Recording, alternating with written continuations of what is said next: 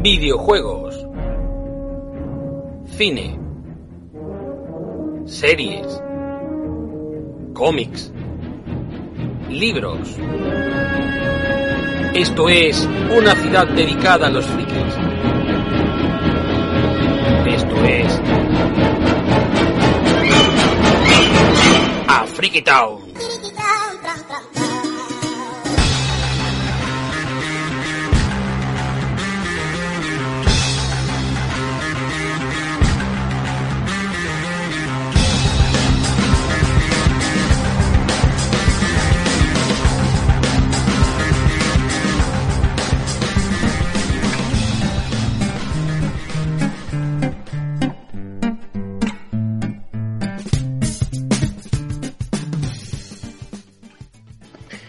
Saludos y sed bienvenidos al decimosexto programa de Afriki Town.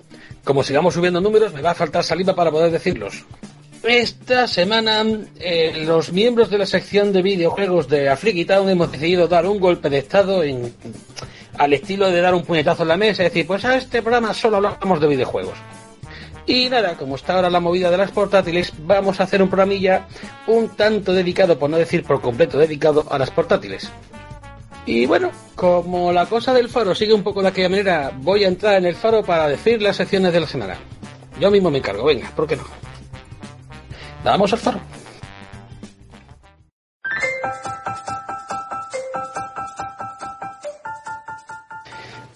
Momento que pongo voz de faro. Bueno, no voy al faro porque me quedo aquí, pero da igual, ya nos entendemos.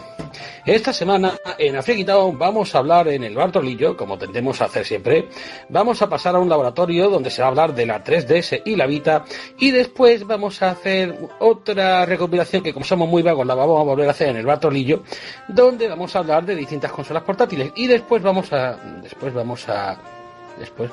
¿eh? Joder, pues sí que nos hemos tomado en serio esto de las portátiles. Bueno, pues nada, quito mi voz de Sergio Faro y voy a ir pasando a presentar a los colaboradores del programa. Que si no, esto va a parecer que lo voy a yo solo.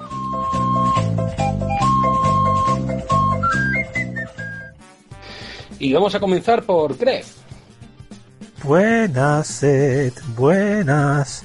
Pues nada, aquí estamos hoy otra vez otro programa más, ya llevamos y pico, como siempre digo, y hoy vamos a esta cosita especial, esta cosita especial porque es que claro, no ha influido tanto eso de tener la PS Vita en las manos y quien dice la PS Vita dice tener la 3DS y quien dice eso dice tener todo lo que pilla uno en las manos. No creo que suene esto bien. Bueno, sea como sea, pues eso, que después de tanto hablar de, de dibujitos animados, de, de dobladores, de películas, estamos, esto es un programa de videojuegos principalmente, así que vamos a hablar de videojuegos y de videoconsolas. Y eso es lo que hay, y eso es lo que hay, ¿eh o no, Seth? Hombre, tú tienes que saber que yo he venido aquí a hablar de mi libro. Ah, no he escrito ninguno, bueno, da igual. Sea como sea, por culpa de Seth he tenido que cambiar la, la musiquita de, del faro porque me ha hecho ponerla. Y dije, mira que le he dicho, no hace falta, Seth, no hace falta poner el faro. Pues nada, se ha empeñado, se ha empeñado. Si es que esto no puede ser. Curra y calla. Vale. Bueno, vamos a ir pasando a presentar a nuestro amigo Fui Factory. Hola, buenas. ¿Cómo estamos toda la gente aquí? Hoy no es que seamos Vamos. muchos, ¿eh? Hoy somos poquitos, pero machos. Los tres mosqueteros raros. Ahora, ahora viene Musashi también para unirse al club. Esto es un campo Naver. ¿Qué le vamos a hacer? Bueno, ¿y qué os contáis esta semanilla? Por así, por charlar un poquito mientras vamos pidiendo. Pues nada, a- a- a- cuando estamos grabando esto, aún los Oscars no han sido, así que, que poco que contar. Bueno, sí, contar que la- he visto la de estas de las invenciones de Hugo. Que pues, la primera es que cada vez que digo las invenciones de Hugo me imagino a ese a ese troll o a esa cosa que salía con, con Carmen Sevilla en aquel programa de, de la 11. No sé, estoy enfermo. Hola. Estoy, ¿Cómo estoy- estoy, estoy muy mal de la cabeza. Pues eso, pues está muy bien la película. No voy a decir si se va a llevar o no se va a llevar, porque total, cuando edite esto ya habrán pasado, así que si digo que han ganado, pues puedo decirlo. Si, si gana, pues no lo corto, y si, y si no, pues lo corto. Si es que esto está, los milagros de la edición, ¿eh? Haz milagros de la edición y dime qué es lo que va a tocar mañana en la lotería. Anda, ya puestos a pedir. Eh, yo sé lo que va a tocar, el perder. Sí, eso seguro. Sí, sobre, sobre todo cuando uno no compra nada. Yo puedo deciros que iba a soltar un comentario en exclusiva. Señores, a Freaky Town tiene beta de Diablo para comentar. Y resulta de que sí, bueno, tiene beta de Diablo, pero nuestros amigos de Blizzard han decidido obsequiarnos con un error 315.300, que es muy divertido y que básicamente no te deja ni hacer login para jugar. Usa ese. Te descargas más de 4 gigas de juego y solo ves la pantalla donde pone esto es Diablo 3 y suena musiquita. Y de ahí no pasas. Como estoy con el mono, pues he tenido que instalarme Diablo 2 y he vuelto a armar Diablo 2. ¿Qué le vamos a hacer? Eh, así, así soy. 16 gigas para esto. Bueno, a mí no es mejor que cuando pongo el emulador de Spectrum. Hombre, yo, yo en cuanto a juego estoy con ese, estoy entre Revelation y Revelation. Es que esto, tú no te has fijado que cada X tiempo le da a las compañías por poner nombres a los juegos y, y, ahora, este año ha tocado los Revelation. La mitad de los juegos se van a llamar eh, de subtítulo Revelation. Como cuando se llamaban Unleashed o como se llamaban Underground. Esto es, los palabras que molan. Tendríamos que hacer un, monográfico de palabras que molan en los videojuegos. Pero quedaría muy corto y sería absurdo. Así que no, no vamos a dejar sea como sea, está, está gustando, o sea, está gustando como me pudo gustar el Brotherhood, la hermandad, pero tampoco me está entusiasmando. O sea, bueno, cuando llegue el momento, a Freaky Town hará algo, algo especial. Aunque haya, haga meses que salió este juego, ya sabéis que nosotros hacemos lo que queremos cuando nos sale del alma. Muy bien dicho. ¿Y tú, Fui, qué te cuentas? Pues aquí estoy yo. Eh, estaba yo arreglando monitores, pero algunos funcionan, otros no. Eso suena cuanto menos muy, muy divertido, ¿eh? No, cambian condensadores. Hombre, es divertido cuando lo arreglas mal y el encender lo explota, hay monta una fiesta o algo. No, no explota, sale humo nada Por lo menos me ahorro la máquina de humo. Yo, yo por último puntualizar una cosa, antes de ya empezar. Eh, ya como, como bien hablaré ahora, tengo la PS Vita en mis manos me ha costado un dinero apañado. Este mes me alimentaré a base de, chupar la pared. Eh, la cal está buena y la pintura también, los vestidos de pintura también. Y bueno, sea como sea, hay que comprarlo todo como máximo el día 29. Día, eh, ah, día 29 de febrero, año bisiesto. A partir del día 1 no se gasta uno ni un euro. Ni uno. Así que el Mass Effect 3 no lo compramos, ¿eh? Sí, sí, sí, sí, sí ya sabes cómo, lo que tienes que hacer. Set, cuando vayas a la tienda, tienes que robar el Mass Effect y luego le tiras el dinero en la cara. Pero no, no es comprado, ¿eh? Eso no es comprar. ¿eh? Eso, eso es robar, robar y agredirle con billetes de, de 20 euros en la cara. Bueno, también te lo puedes poner en el mostrador. ¿El abril negro o el mayo negro? Yo que sé, como sigamos así, va a ser negro para todos los meses que quedan. Así que bueno, vamos a alegrar la cara y, vamos a ir empezando, ¿no? Que, que sí, no... sí, de, vamos a ir empezando. O sea, tú coges, te larga, que Full y yo nos quedamos aquí entendiendo el codo de, de mala manera. Yo, yo, yo a Fuin me lo llevo, me lo llevo. No te lo voy a dejar a ti. No, no quiero. Venga. Pues me quedo ah. tirando el codo yo solo, jo. Hasta ahora.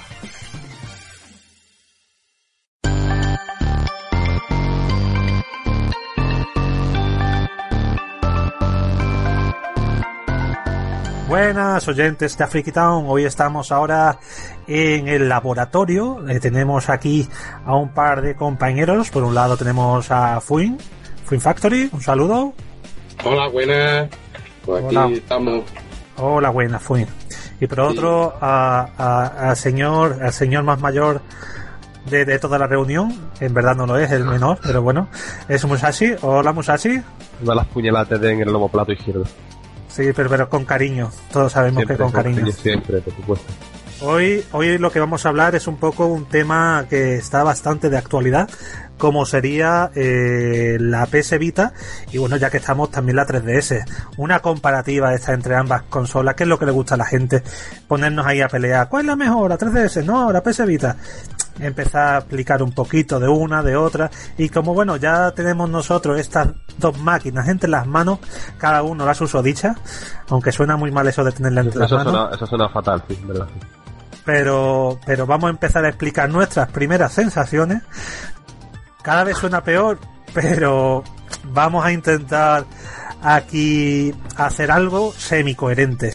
Y bueno, para, para empezar, ¿por qué no empezamos primero con la 3DS? Porque ya es la más viejuna. La, la 3DS que salió aquí por estos lares en- a finales de marzo de- del pasado año 2011. Esta es lo que sería la evolución de la DS, la Dual Screen. Y bueno, eso de 3D todo el mundo lo sabe por el, es por el efecto tridimensional de la pantalla que dispone. Esta es una consola que, originalmente se anunció en, eh, si no me equivoco, en el E3 del, del 2010. Bueno, sobre la consola, poco se puede decir. eh, eh, salió a un precio de 250 euros y bueno, fue un poco un poco decepcionante la primera acogida de la consola y no mucho después bajó a, a esos 150 euros o más bien eran 170 euros que dolió bastante gente porque ¿cuánto tardó en bajar más o menos? fueron cuatro meses Fue uno poco de meses, la verdad. La, la consola se mantuvo al mismo precio, vamos, y aún así la consola, por lo menos en Japón, vendió una barbaridad de salida y sigue vendiendo una barbaridad. no ahora es cuando sobre todo está Pero vendiendo Ahora, ahora sí, pero claro, ahora le han pegado, ya han visto que, que el producto estaba vendiendo bien y han dicho, bueno, vende bien, ahora va a vender mejor. Y a los cuatro, a los cinco meses le pegaron. Yo no creo que no llegó al medio año, ya le pegaron un, un bajón de precio. Y oye, y- incluso con ese bajón de precio hay ofertas muy chulas en las tiendas que por poco te pillas la consola y un juego y, y que leche, la, la consola realmente lo merece y está muy bien.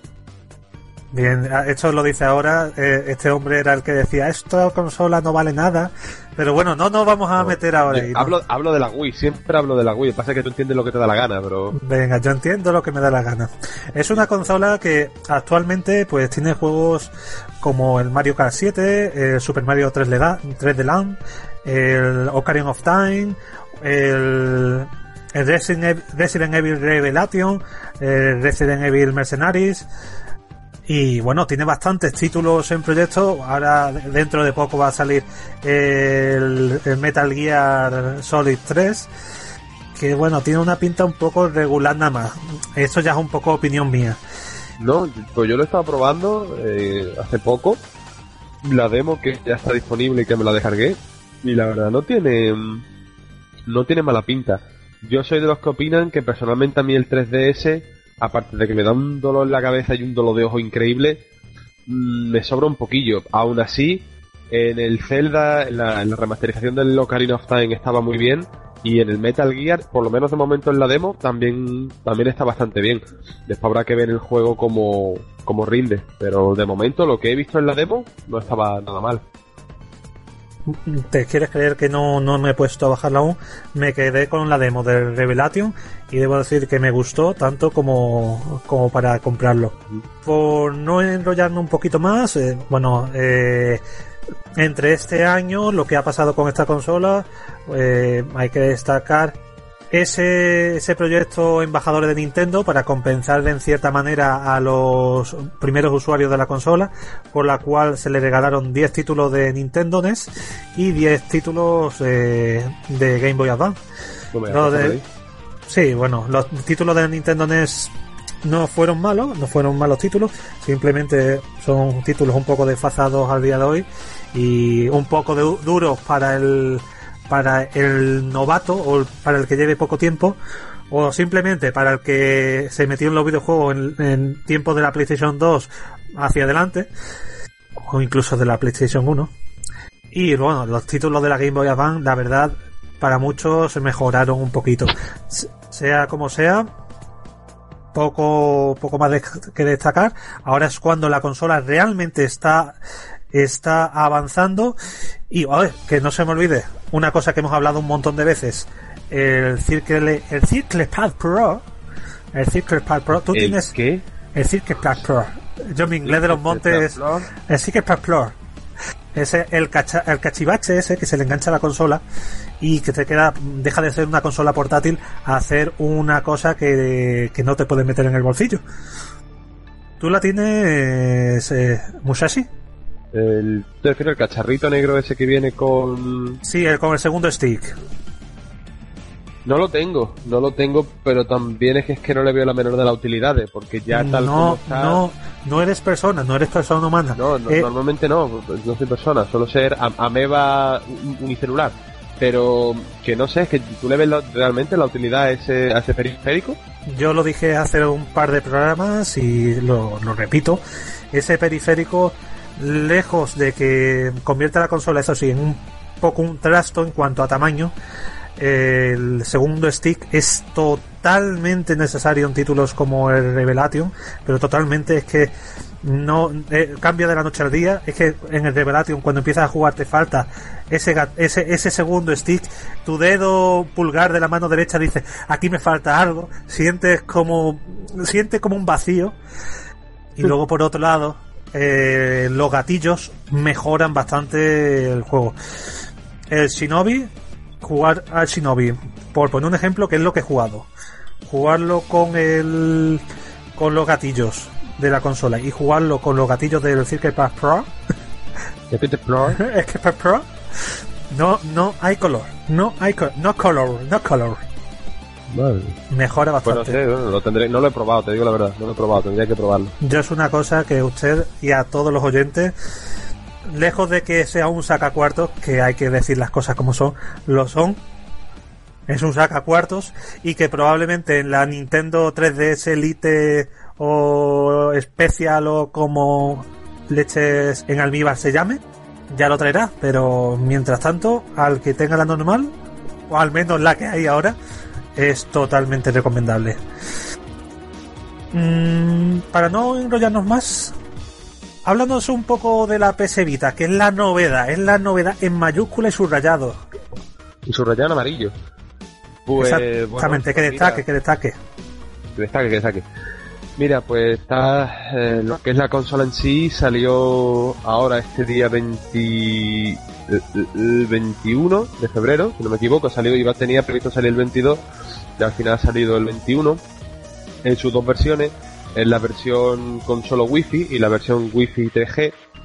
Eh, yo personalmente pues me compré la, la versión wifi normal más que nada porque hablando de, de sacacuartos, a mí me parece un auténtico timo.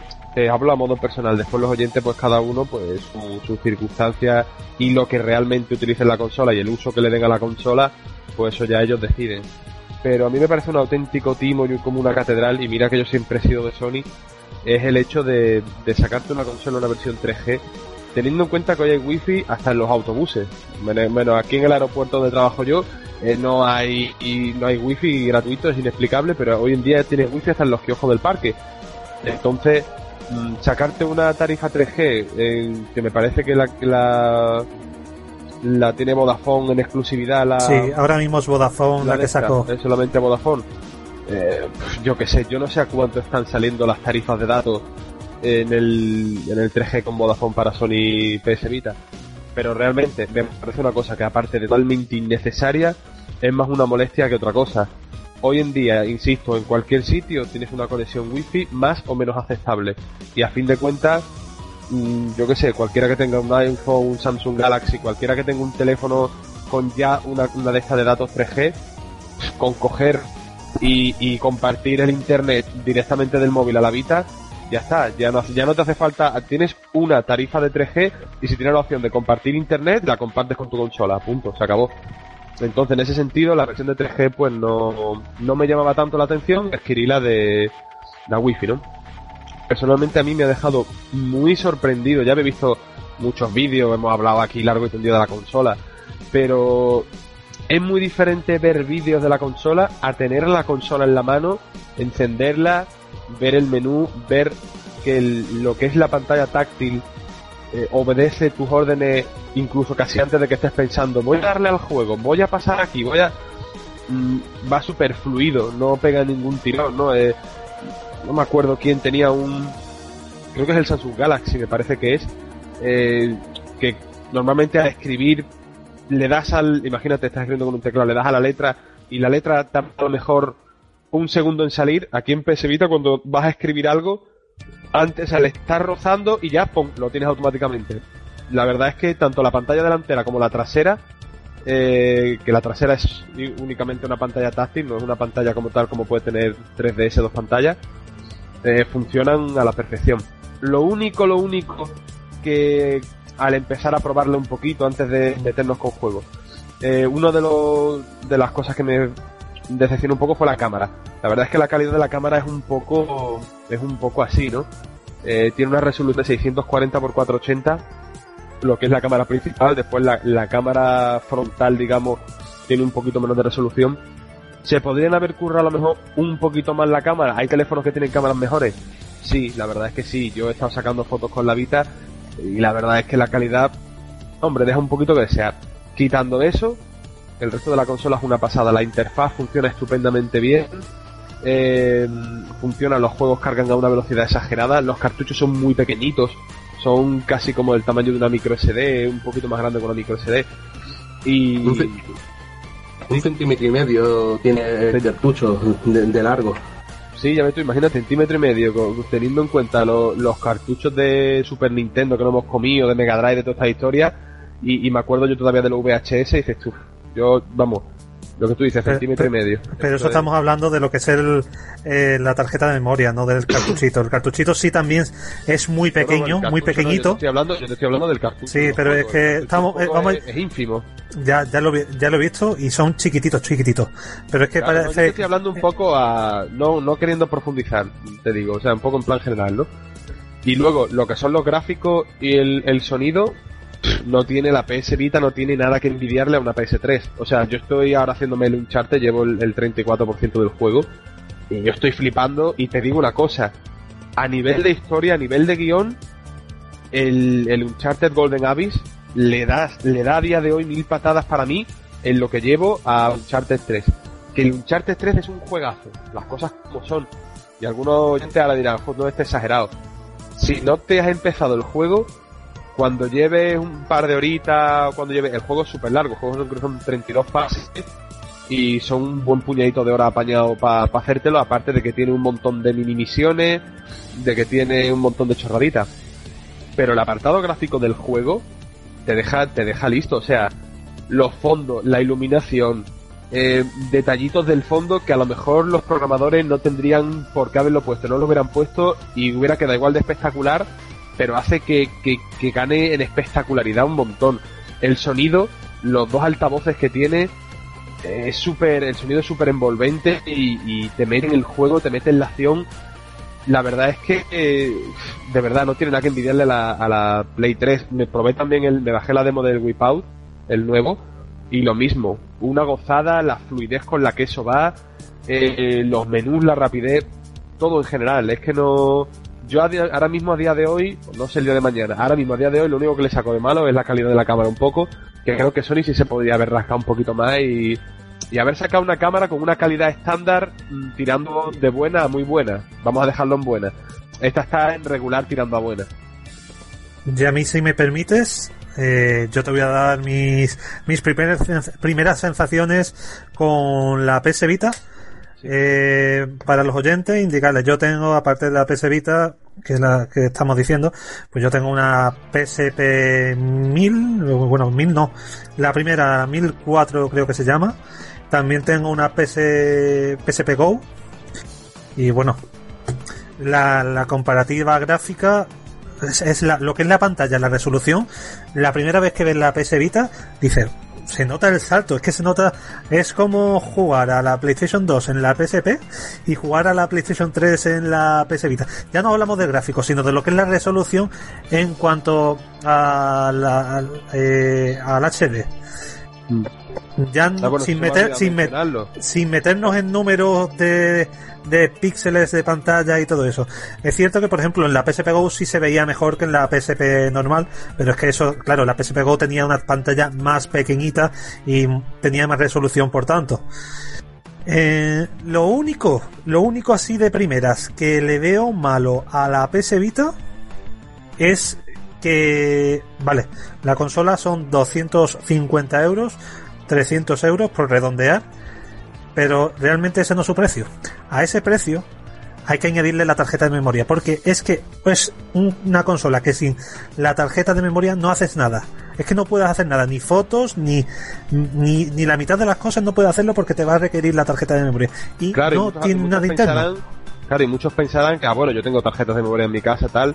No vale, tiene que ser una en particular que Sony ha sacado a la venta para, para PlayStation Vita. No te vale cualquier tarjeta de memoria que tengas en casa. Eso también me parece una sacada de cuartos un tanto innecesaria, porque me hace gracia a mí que el dinero que te ahorras con cualquier promoción que puedes encontrar, después te lo estás gastando igualmente en la tarjeta de memoria. O sea, es que te estás quedando lo mismo. Y lo que tú has dicho antes, eh, yo no sé si tú has probado lo del el manejo a distancia de Play 3 con PS Vita. No, no lo he llegado a probar. Yo lo he llegado a probar y es, o sea, es un pasote porque se desconecta la televisión y automáticamente tienes la Play 3 en la, en la PS Vita y, puedes hacer lo que te dé la gana. Hay juegos que todavía, o sea, que no aceptan, sobre todo los más antiguos, eh, bueno, incluso algunos nuevos, no aceptan y no puedes jugar desde la Vita, pero poco a poco esa función se irá explotando mucho más y llegará el día en el que yo que sé, por lo mismo podemos jugar al Assassin's Creed 3 si tenemos la tele ocupada, simplemente con tener la consola encendida y darle al uso a distancia, pues estamos jugando a la PS Vita tranquilamente, que a lo mejor no es lo mismo que jugarlo en nuestra televisión, pero oye, siempre en una de malas que te haga falta, pues imagínate, ¿no? Eso... O sea, como la Wii U que, eh, que te intenta vender... Como lo que te intenta vender la Wii U.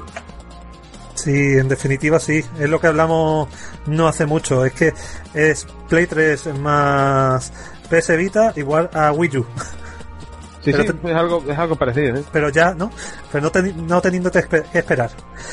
Mm, lo, lo, que decía, eh, la mayoría de las cosas que no la puedes eh, no la puedes utilizar si no tienes la tarjeta de memoria.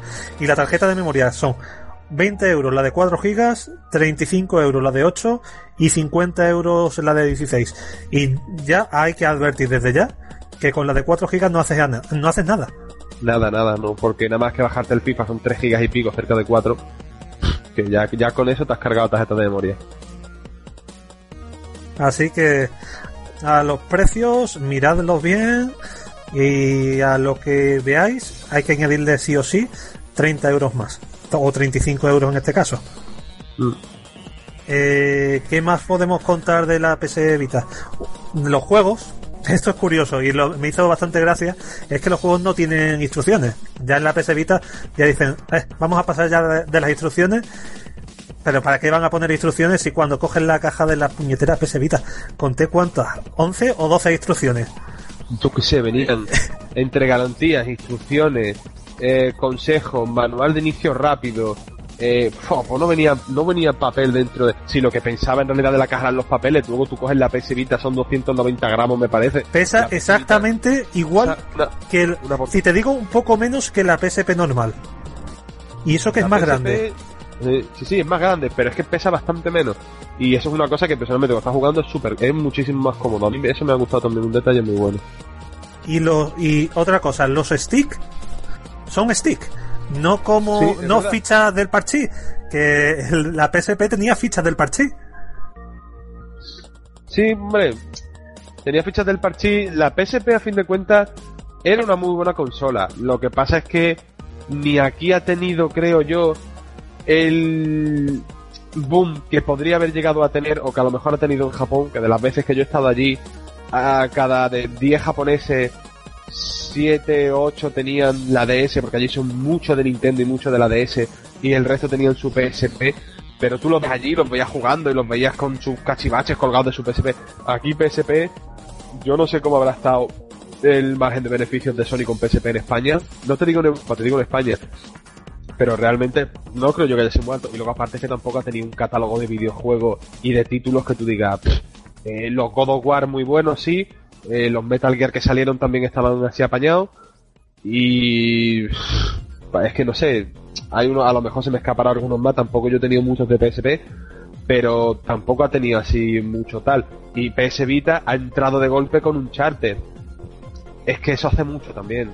la PSP, la PSP lo, peor que ha tenido es que el catálogo de la perdón, de la, de la DS normal, eh, casi en su mayoría lo ha barrido. Ha barrido a la, a la, a la PSP. Pero eso sería casi para, para hablarlo en otro momento, en otras circunstancias. Ahora mismo, ahora mismo y vamos, eh, vamos pasando, por ejemplo, a, a los juegos. Vamos a hablar de los juegos que hay ahora mismo y luego los que vienen, ¿de acuerdo? Vamos a hablar un poco de los de los de 3DS, por, por poner un orden. Ahora mismo de 3DS, ¿qué, qué ves? Aparte del Revelation, del Zelda Ocarina of Time, de ese Star Fox, ¿qué, qué más ves? Hombre. Ahora mismo, ahora mismo. Eh, a ver, pues de, de ese sí que la verdad que me pillas un poco más. De la 3DS, Eh, 3DS. Sí, sí, de eso, de la 3DS, de la 3DS. He querido, he querido medio acortarlo. Eh, no lo sé. Hombre, a ver, ahora tiene que venir, me parece, el, el Super Mario. Ha salido ya este nuevo que iba a salir, no me acuerdo el. El Super Mario Land, sí, ese lo tenemos. Ese, ese ya está disponible. Hay que decir otros títulos, por ejemplo, el Resident Evil de Mercenaries, que, se- El Mercenario, que, sí, tuvo, tuvo, tuvo un punto muy negativo que era ese, eso de no poderse borrar la partida y que el que lo jugara directamente se tuviera que fastidiar con la partida que tuviera antes. O sea que si alguien lo tenía todo desbloqueado, no podía desbloquear nada más. Por suerte, mm, se ve que no, no gustó, la gente puso el grito en el cielo y al menos la gente no, no lo han vuelto no lo han vuelto a repetir. Otro caso, otro caso que también ha sido bastante polémico ha sido el del One Piece o el, Unlimited Cruise, que salió también en Wii. Este juego ya salió hace unos añitos en Wii y que ahora salió la en la en la 3DS, mientras que en Japón salió los dos las dos entregas que componen este juego en un solo cartucho. En Europa dijeron es que como hay tantos idiomas no podemos meterlo todo, o sea que solo voy a quedar con el, con la primera parte. Es un juego bueno y es que un juego de claro que ahí se aprovechan de para qué le vamos a vender un, un cartucho con los dos juegos si lo podemos vender en dos en dos partes. Ahí Hombre, ahí también está el negocio. O sea, Nintendo y, y las productoras de juegos tampoco son tontas. Y saben que si la gente va a comprar y es un producto que se va a consumir, Nintendo ante todo tiene que tener beneficios. Nintendo ya está metiendo mucho la gamba, me parece a mí, no a modo portátil, porque el, mercado yo creo que las ganancias a día de hoy de Nintendo se centran en el mundo portátil.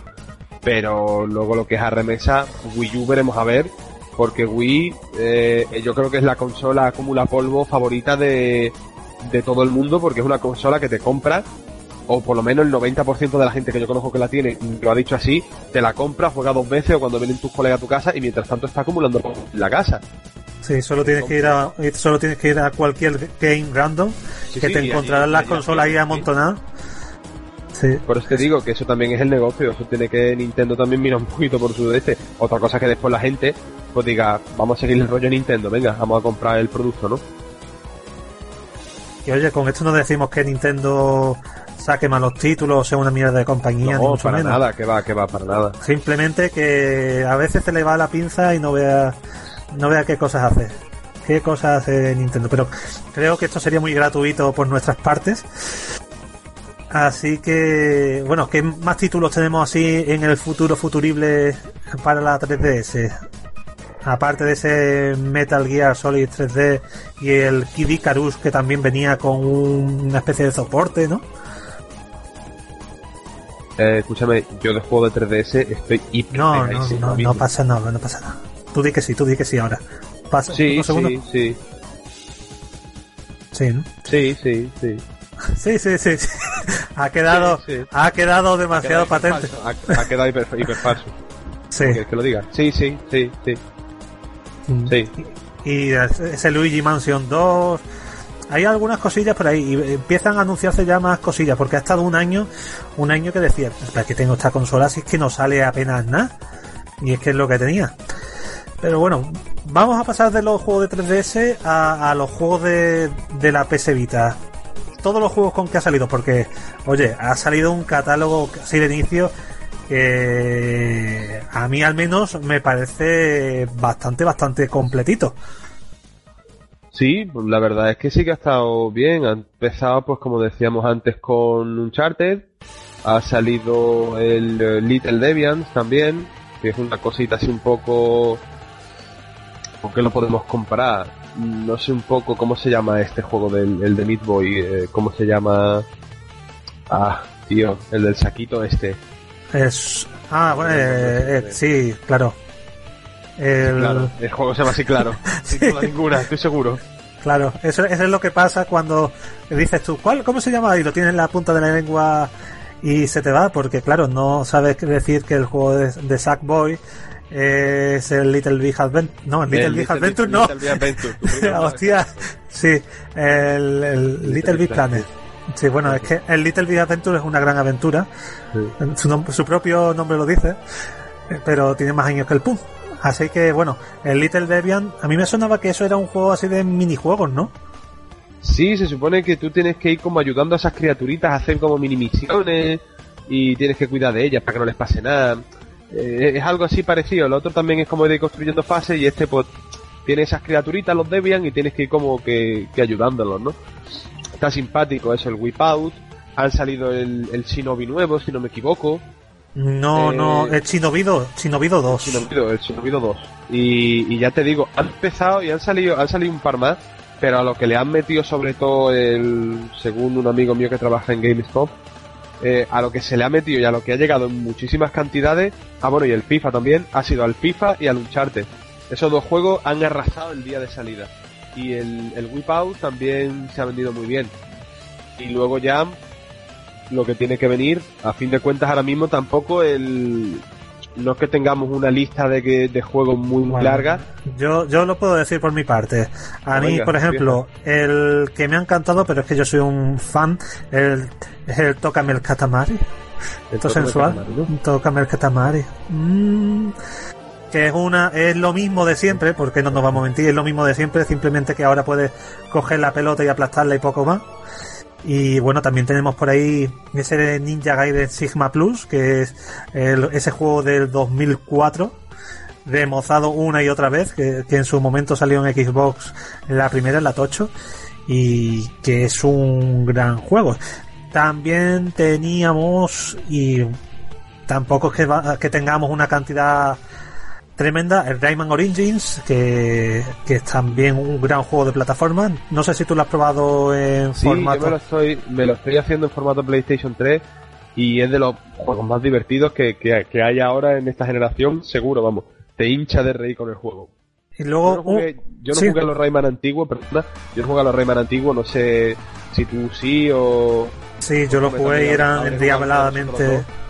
Pero este, con, con, este te me hace risa, tío. Bueno, Pues yo destacaría ya dos más. Uno sería el juego español, el Reality Fighter. Que no es que tenga muy buena pinta, la verdad es que así de primera dices tú. eh, juego de relleno, juego baratil. Pero oye, está curioso, está curiosote. De, estas, de estos que te gustaría al menos probar. Luego tenerlo ya sería quizás otra cosa. Y luego ese Ultimate Marvel vs. Capcom 3, que ya que no se encuentra en consola de sobremesa, porque señores, no se encuentra en consola de sobremesa. Dice que ahora a lo mejor lo, lo reeditan por esto de- del tema de, del traje del rey, como ya le han pedido perdón, pues a lo mejor sale. Pero es que la única forma humana de comprarlo ahora mismo es en PS Vita. No hay, no, es que no, no, lo comprendo, la verdad. Y, y, vamos, esos básicamente han sido los títulos de salida. Como nota negativa y muy, muy negativa, tendríamos siempre negativa, nunca positiva, tendríamos el Ray Racer. Ray Racer. Ray Racer que es un juego que ha salido relativamente económico, y digo relativamente porque en cualquier otro lado lo encuentra a mitad de precio, menos en España, que, que te clavan 30 euros por un juego que tiene creo que cuatro pistas y la, la misma cantidad de coches y que el resto de pistas y de coches lo tienes que ir acoquinando. Pues sí, tú ves, este tipo de historias, por ejemplo, o como los juegos de Capcom por capítulos que los tienes que ir pagando. No, pero una cosa, una cosa son los trajes de Capcom que dan coraje, mucho coraje, y otra cosa es Racer, que es que el propio juego no está completo. Pues por eso te digo, es que, pero la culpa de eso, ¿quién la tiene? La culpa de eso la tenemos nosotros, es decir, si nosotros, con perdón, somos tan tontos que le seguimos el juego a las compañías y les damos el dinero y, les estamos riendo la gracia, y están viendo que les estamos pagando por darnos un juego por fascículo, pues, amigo, la culpa la tienen ellos por tener esa mala pipa y la culpa la tenemos nosotros por estarles afinando la pasta y, y decirle, mira, macho, eh, no me times porque bastante que ya nos cuestan los juegos. El que no lo compra por internet en Zabi o donde sea, que le cueste un 20 euros más barato, estamos pagando 60, 70, 80 euros por un juego, mm, campeón, encima no me vengas tú a mí a timarme, ¿no? La culpa la tienen ellos por estafadores y nosotros, con perdón, ¿no? O sea, sin que tampoco falta nadie. Pero es que las cosas no están para que nosotros mm, estemos todo el día desembolsando ese dinero tampoco, ¿no? ¿Tú qué piensas? Pues no, es que, mm, a ver, pasa como, como lo que decíamos antes, que pasó con el Resident Evil de Mercenaries, que fue una cosa puntual y luego dejaron de hacerlo, pues hay que ponerse, hay que ponerse duro. Si esto, este es el tipo de comercialización que quieren, al menos que tenga que tener otro precio, porque 29 euros, que es lo que vale este Racer, no es lo que realmente vale. Este juego no tendría que costar más de, de 5 a 8 euros y claro, porque te dan una, una caja y una tarjetita, que si no, no llegaría ni eso, porque es que yo tendría que, de- tendría que estar gratis para descargar y que la gente pagara si quiere por ello. Entonces, solo entonces tendría un poco la razón de ser, pero pagar 30 euros y encima seguir pagando por lo que trae, pff, no tiene, Bien. es que no tiene ni pie ni cabeza. Por eso te digo. Y la cosa yo creo que se tiene que poner peor. O sea, yo no creo que esto simple y llanamente se quede aquí.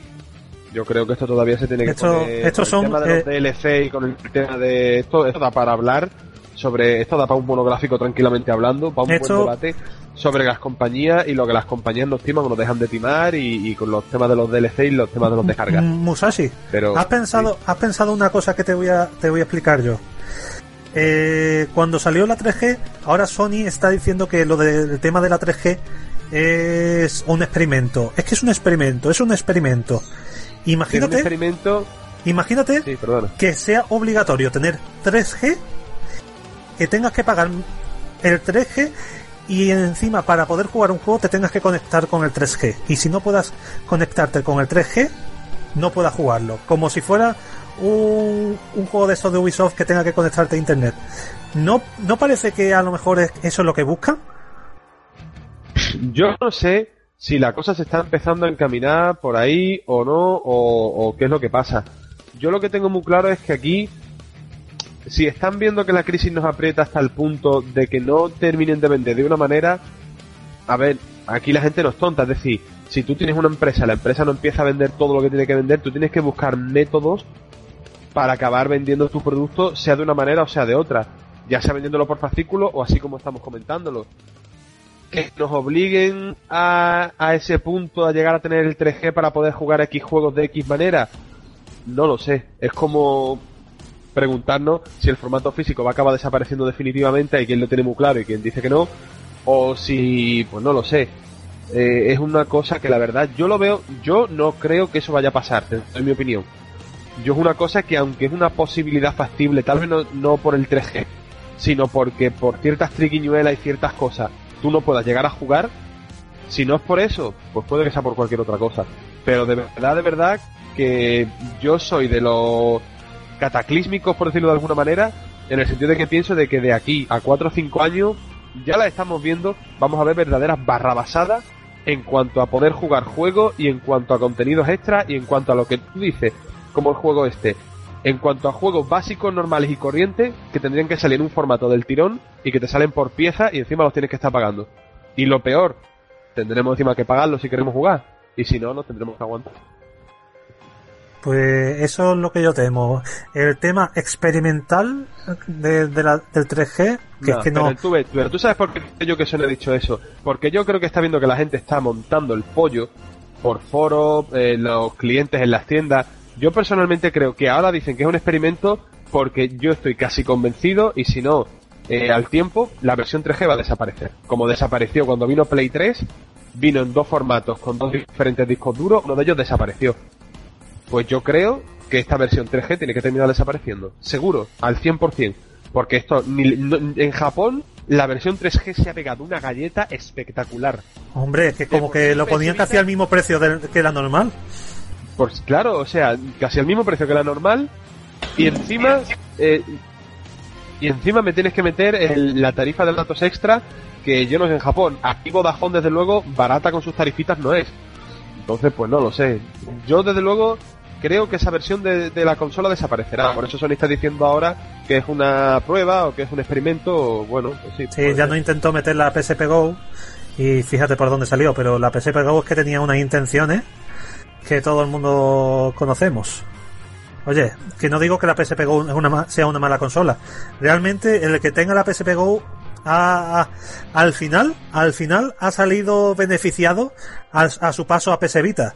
Porque el que tenía las consolas, la, la PSP, la normal, que tuviera sus juegos físicos, eso de, del, del passport este que iban a crear, que iban a poner, que salió felizmente en Japón, que al final nosotros, los europeos y bueno, los americanos, no, no sé, no le van a ver, no lo van a No, ver ni de ninguna manera. Lo veremos el día del juicio por la tarde, cuando esté empezando a llover el azufre. ¿Eh? Saldrá la- daremos la noticia de que ya está, el password ya está perfecto. Mm, Ya, no, es que, es que han dicho que, de cuarto. El tema de los juegos de PSP, yo tengo aquí unos pocos de juegos de PSP y ahora lo ves para descargar en el en PlayStation Store y se te queda cara de subnormal profundo. Porque dices tú, macho, he pagado 20 o, o- o- o tantos euros por esto, ahora me vas a hacer pagarte otra vez. Son Pues- cosas que dices tú, no tiene sentido, no la tiene. Ese es el problema que hay. Eso le han dicho, que el UMM de Passport no, llegar, no llegará porque es que no hay demanda. Claro, es que ¿a quién le ha preguntado? Me pregunto yo. Le habrá preguntado a la portera, le habrá preguntado al hijo de la portera o le habrá preguntado al charcutero de allí de su barrio, porque a otro no sé yo. Yo por lo menos los cuatro o cinco juegos que tengo aquí, si los puedo tener de algún método que Sony se saque del, del, del coco, puedo tener esos juegos en forma de aplicaciones en mi PS Vita, que no más que tenga que ping, tocar un icono, y tengo ese juego ahí, porque los UMD ya me los puedo introducir en cualquier orificio de mi cuerpo que ya no me sirven para nada, o tengo que ir con la PSP en una mano y con la PS Vita en otra. Es absurdo, es absurdo. Y si es Sí. verdad que ponerle un lector de, de UMD a PS Vita hubiera sido un, un atraso absoluto. Pero, Sí. macho, invéntate algo para que estos juegos nos valgan para algo. Y yo, una cosa que yo hubiera hecho es, entrego el juego, porque la mitad de la gente supongo que se les hará de la PSP en algún momento. Entrego el juego y a cambio del juego, un código de descarga. Para podértelo descargar. Sí, pero a ver, seamos sinceros. ¿A dónde iba a ir Sony con tantos juegos? ¿Qué va a hacer? ¿Un edificio a base de cartuchos de, de, de, de UMD? Ah, No. bueno, O sea, digo, pues que yo qué sé, pues que, que lo reciclen. El UMD, el UMD fue un formato cagada muy importante. Para mí una de esas grandes cagadas de Sony que dices tú, Sony, has patinado como de aquí a Lima. Pero bueno, a ver, insisto, de alguna manera, a mí, como usuario y como consumidor, a mí me gustaría pues que de alguna manera se me compensara por ese dinero que he perdido y que he perdido además que me parece que no lo voy a recuperar nunca. Pero bueno al final te digo lo de siempre. Seremos tontos la, la empresa no cederá o la, la industria de los videojuegos no cederá y me veré descargándome el God of War Chains of Olympus el Medieval Resurrection y dos o tres juegos más y diré, pues mira, pues he pagado dos veces por el mismo juego. Y al final, pues se te queda la cara, tonto. Porque así. sí. Por eso lo que decía, los que son eh, usuarios de la PSP Go, pues ya lo tenían eh, almacenados en sus cuentas y al menos solo tenían que ir y cogerlo y bajarlo por el otro lado. Cosa que yo me quedo igual, porque aunque mi PSP Go no llegué yo a tener ningún juego de esta manera, yo lo utilizo para, para otros fines más, más diferentes. Diferentes. Y bueno, eh, para ir terminando, en- eh, ¿por qué no nos vamos, no, nos vamos estableciendo, vamos viendo cuál vemos que va a ser el futuro primero para la 3DS y luego para la PS Vita? La PS Vita, que me equivoco, me equivoco siempre, siempre digo la PSP Vita. La PS Vita. Yo, yo creo que tiene que ocurrir igual como la Nintendo 3DS. La Nintendo 3DS eh, ha salido a empezar a vender fuerte porque ha empezado a sacar juegos vende consolas. La PC Vita, que haya sacado buenos juegos, hasta que no salga un juego mm, eh, puntual que empieza a vender consolas, que la salve de, o sea, que la impulse realmente en el mercado, no empezará a venderse bien. Aparte que también estamos sufriendo una crisis fuerte y no todo el mundo tiene para gastarse 300 euros, eh, euros en una consola portátil. Aunque eso sí, mucha gente prefieren gastarse ese dinero, ese dinero en, con móviles caros que antes que una consola. Móviles que si nos, nos metemos en el punto técnico no le llegan ni a la suela de los zapatos a la. Pero Vamos a esperar a este World War- en eh, este Mobile World Congress que, que empezará a presentar unos cuantos ya con tres núcleos y con, y con, con bastante potencia. Si no este año, el siguiente, si no el otro, sacarán móviles que, que por lo menos le hagan sombra a la PC Vita. Pasa eh, que ahora mismo eso de hacerle sombra a la PS Vita mm, lo veo lo veo chungo, no, lo veo súper complicado. Ahora mismo, sobre todo si estamos hablando de, nivel de teléfono, porque es verdad que, que parece que no y que iPhone y que Samsung de verdad que no, no lo he visto, pero lo que es iPhone mueve unos gráficos que tú dices, oye, está muy bien, para ser un teléfono, para el tamaño que tiene, lo fino que es, mueve una barbaridad de cosas chulas. Pero ahora mismo PS Vita tiene un nivel, y estamos hablando de los primeros juegos, cuando quieran explotar bien el motor gráfico de PS Vita, ahí vamos a ver unas vaciladas gordísimas. Lo que ya no sé y no tengo tan claro es cómo a nivel teléfono o a nivel de otro periférico o cualquier otro aparato que se saque, pueda más o menos quererle hacer sombra a, a esta consola que ahora mismo a día de hoy depende de, insisto, cada uno lo que juegue y lo que le guste la jugabilidad y tal. Eh, está ahí, ahí con Nintendo 3DS viendo a ver cuál de las dos es mejor, porque ya te digo, PS Vita para mí ha entrado muy fuerte y muy bien. También hay que poner que la PS Vita, la, si, si como tal fuera, fuera un poco, o al menos dejara un poco más de libertad, se podría compararla a, ciertas tablets, no sé, ya no de potencia, sino que se, que el táctil es buenísimo y las prestaciones que te dan podrías usarla de ciertas maneras, o sea, podrías aprovecharla mucho más y ya no solo en, el, en, la, en lo que son videojuegos. ¿no? Y se aprovecharán seguro, pero te digo, la consola no lleva ni, ni cinco días fuera. Tú dale tiempo, cuando de aquí a un par de años o tres, estoy seguro de que vamos a ver unas vaciladas con PS Vita que, a más de uno nos va a dejar con la boca abierta seguro. Bueno, eh, yo que digo, el hardware, por ejemplo, tiene cuatro núcleos a un, a un gigahertz y medio y los móviles ya están empezando con, con dos núcleos a un gigahertz y medio. Y este Mobile World Congress todavía no se ha presentado y ya, está, ya se está especulando incluso con tres núcleos. Y la gráfica lo tiene es similar a lo que tienen los móviles, pero bastante, o bastante un poco bastante superior. O sea, que en cualquier momento los, los móviles más en el futuro posiblemente lo alcance y 512 de RAM se queda un poco corto comparado con los gigas que ya que está metiendo en algunos móviles ya en esta altura. Aunque la plataforma móvil necesitaría mejores programadores, pero en cualquier momento puede toparse ahí los dos mundos uno con otro, o sea, la consola portátil por un lado y los móviles por otro lado. Aunque eso sí, la PC Vita tiene un- una, interfaz bastante eh, bastante mejor que los móviles, porque los móviles lo único que tiene es el y, eh, y la pantalla táctil, mientras que la PC Vita tiene sus controles analógicos, tiene también los dos pads multitáctil, o sea, el pad de arriba de multitáctil y el pad de abajo multi- táctil también. Eh, altavoz en estéreo, los móviles no pueden disfrutar, no todos los móviles tienen altavoz en estéreo. Aparte tiene mucha, o sea, que es más consola y una pantalla súper grande prácticamente. Sí, es como si los móviles cada vez se quieren pa- parecer más a, a una portátil y la PS Vita con el modelo 3G se te- quiere parecer más a un móvil en cierta manera. A- Además se presenta el 4G en, esta, en este Mobile World Congress. Bueno, y, y de la 3DS, ¿qué veis de la 3DS? Que la tenemos un poquito marginada. La 3DS ha cumplido un año, lo que teníamos que cantarle ya un cumpleaños feliz. Pues ya se lo cantaremos en otro momento porque nos estamos pasando del tiempo.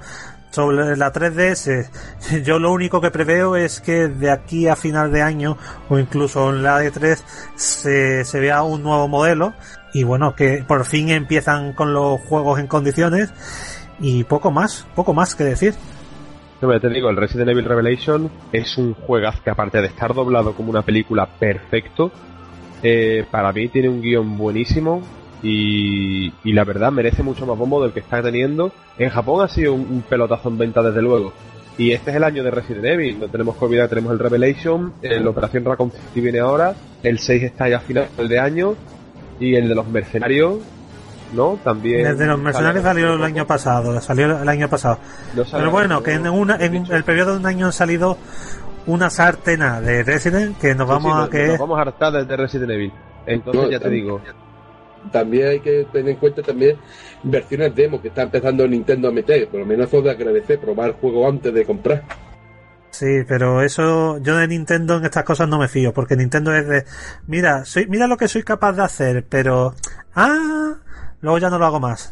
Llámese demos, llámese, juego, esa, eh, a ver, juegos en modalidad económica, etcétera. Pues bueno, gente, yo creo que con esto tenemos bastante al que se vaya a comprar la 3DS o la PS Vita. No creo que le hayamos solucionado nada. Eso, pero vamos, tampoco era nuestra intención solucionarlo. Por nuestra parte, de- decir que es que cada uno tenemos las dos. Bueno, Fuin no, pero Fuin es que le gustan más los cacharros viejos. A ver pues. uno lo vende con la mano. Así que nada, nos vamos a ir despidiendo, ¿no, Musashi? Muy bien, pues nada, esperemos que, que vosotros los oyentes hayáis disfrutado un poquito de este, de este combate dialéctico entre nosotros aquí con sobre la 3DS, PS Vita, consolas que portátiles que a fin de cuentas pues PSDS lleva de 3DS lleva muy poquito en el mercado como aquel que dice y PS Vita acaba de nacer. Entonces, pues, tienen muchos futuros por delante y, y seguro que a todos nos guste la que nos guste, independientemente, o a los que nos guste las dos, eh, vamos a tener horas y horas de diversión por delante y seguro que vamos a llevarnos muy buenos ratos y muchas sorpresas, ¿no? Esto acaba de empezar como aquel que dice y, y lo único que tenemos que hacer es disfrutarlo y ya está. Es que estamos en la nueva generación de consolas portátiles. Así Sí. que, que es lo que toca. Bueno, pues nada, por Muy mi bien. parte vamos a ir cerrando el laboratorio y pasamos a otra cosa en este programa un tanto especialito. Así que venga, hasta otra, caballeros. Venga, adiós. Adiós.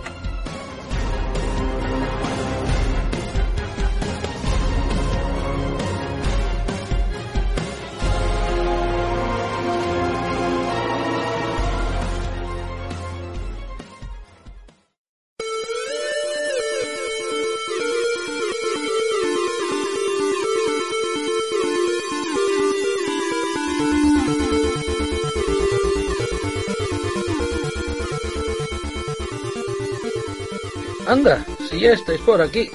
Bueno, yo he aprovechado para beber, beber, comer algo, beber más. Eh, está bien, está bien. ¿Qué tal la cosa? Pues nada, hemos terminado ya con este hombre. Eh, vamos a dejar un poquito de mano la 3DS y, y esa PS. Y bueno, lo que teníamos en mente era hacer un viaje al pasado, como si esto fuera ir regreso al futuro. Pero no voy a poner la canción de Regreso al Futuro, que porque eso para eso está la sección de la máquina del tiempo. Hemos estado hablando, Fuin y yo, de hablar de las videoconsolas portátiles. De todas las videoconsolas portátiles que pillemos. Pero oye, hablo de videoconsola, ¿eh? Videoconsola. Sí, hombre, el consolador portátil no lo tendremos en cuenta, pero ya que hablamos de videoconsolas portátiles, ¿qué es lo que, según vosotros, viene a ser una videoconsola portátil? Pues mira, una videoconsola sería ese un dispositivo que te podría llevar a cualquier lado y te serviría para jugar a videojuegos. Pero oye, aquí lo, lo fundamental son las siguientes cosas. Tiene que tener un- su propia pantalla y su propio sistema de sonido, sus propios controles y su propia alimentación. Por eso, a ver, destacamos por esto porque, por ejemplo, la Vectrex, no sé si algún, algún oyente recordará uno de los primeros programas que hablamos de ella. La Vectrex parecería una consola portátil, pero no lo es. Tiene su propio monitor, tiene sus mandos integrados, pero no tiene un sistema de alimentación, no tiene hueco para pilas, por lo que no es una portátil. Porque si eso fuera una portátil, como decía Fuin, una recreativa sería también una portátil, porque es todo el conjunto completo. Tampoco consideraríamos como videoconsola a nuestras queridas Game Watch, porque si empezáramos por ahí tendríamos que hablar de ciertas máquinas como la Mattel Auto Race, Mattel, Mattel, como la compañía de, de los He-Man y, o la Electronic Quarterback, que eran eso, máquinas de maquinitas de que tenía un, un, juego integrado pero no tenía cartuchos intercambiables de acuerdo por eso una consola sí permite los cartuchos intercambiables. Bien y según me habéis comentado la idea básica es ir, con, es, eh, ir hablando de una serie de consolas sobre las que mencionaréis y comentaréis algún detalle. Supongo que intentando no alargarnos demasiado, no vaya a ser que se nos queden dormidos los espectadores, ¿no? A ver, es que no nos podemos alargar porque estamos hablando de 40 portátiles al menos. Con que le demos un minuto ya que nos aburren y apagan aquí el podcast. Así que vamos a ser breves, muy breves y, y, concisos. Nos intentaremos a lo mejor parar un poquito en las principales, ya sabéis cuáles son, y de las otras ir rápido y veloz. Bien, pues entonces voy a agenciarme esta lista impresionante y secreta que nadie sabe que tengo aquí. A ver, a ver, sí. Y creo que sería plan de ir comenzando. Empezaremos hablando de la Atari Cosmos. Fíjate, de la Atari Cosmos realmente no la vamos a incluir y te comento el porqué. Esa fue un, fue un proyecto eh, del año 81 por parte de Atari y utilizaba mm, una tecnología una pseudo holográfica, estamos hablando de la época, pero realmente no salió al mercado tenía un efecto con los LED y que nos daba esa, esa sensación de 3D, pero lo dicho, como esta no salió al mercado, pues la vamos a obviar. ¿No crees, Fui? Pues sí, no saliendo al mercado no es, no, no se puso a la venta y nadie y muy poca gente pudo acceder a ella. De hecho, en las colecciones se conoce alrededor de una consola completa con su caja y todo y cuando sale una a la venta la gente se mata para pillarla por eBay. Incluso alguna llegaba por encima de 4.000 dólares la venta. Y eso hace unos cuantos años, puede ser alrededor del 2005 por ahí. No está mal una consola que no llega a salir, más bien casi abortada. Bueno, vamos a ir pasando a la MB Microvision. Bueno, MB de, juguetes MB de Milton Bradley poco de, decir de esta consola. Utilizaba cartuchos intercambiables. Fue considerada la primera consola con cartuchos intercambiables, intercambiables en 1979 y solo duró tres añitos. Salieron. Bueno, eh, en esta, consola te, la puedo, te puedo comentar varias cosillas de ella. Primero, los cartuchos es la parte frontal de la consola. O sea, y parte del hardware de la consola. Dentro de los cartuchos tenía tanto la, o sea, los, los, los juegos tenía la CPU, la RAM, todo lo que necesitaba, excepto la pantalla y los botones. Los botones, aunque se vea en la parte frontal que también lo incluye, pero abajo tenía una matriz de 3x3 que, bueno, de, de 4x3, o sea, unos, unos 12 botones, que el, cada juego solamente mostraba los botones que iba a ser utilizado. Y después una rueca como el Pong pasamos ahora a la Entex Select Game. De esta voy a ser rápido y directo. La particularidad de esta consola, salida, que, que, apareció en el mercado en 1981 por Entex Industries, es que era una consola hecha, una consola portátil para dos jugadores. Tenía eh, lo que es lo, la, los dos mandos incorporados en la propia consola. Salieron muy poquitos juegos, 8, 8 juegos nada más.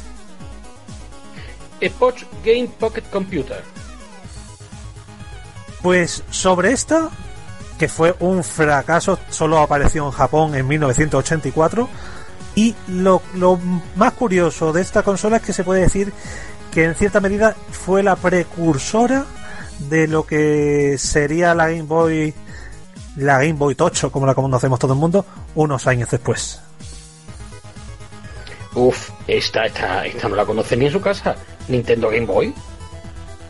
Bueno, la Game Boy.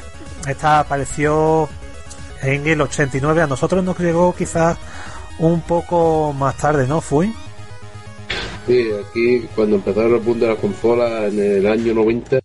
Decir que esta fue un, esta fue una de las grandes consolas de las que digamos, si los clines es el nombre de, de los pañuelos que utilizamos para, para limpiarnos las narices, la Game Boy es el concepto de consola portátil. Y así fue durante muchos años hasta la salida de la Nintendo DS.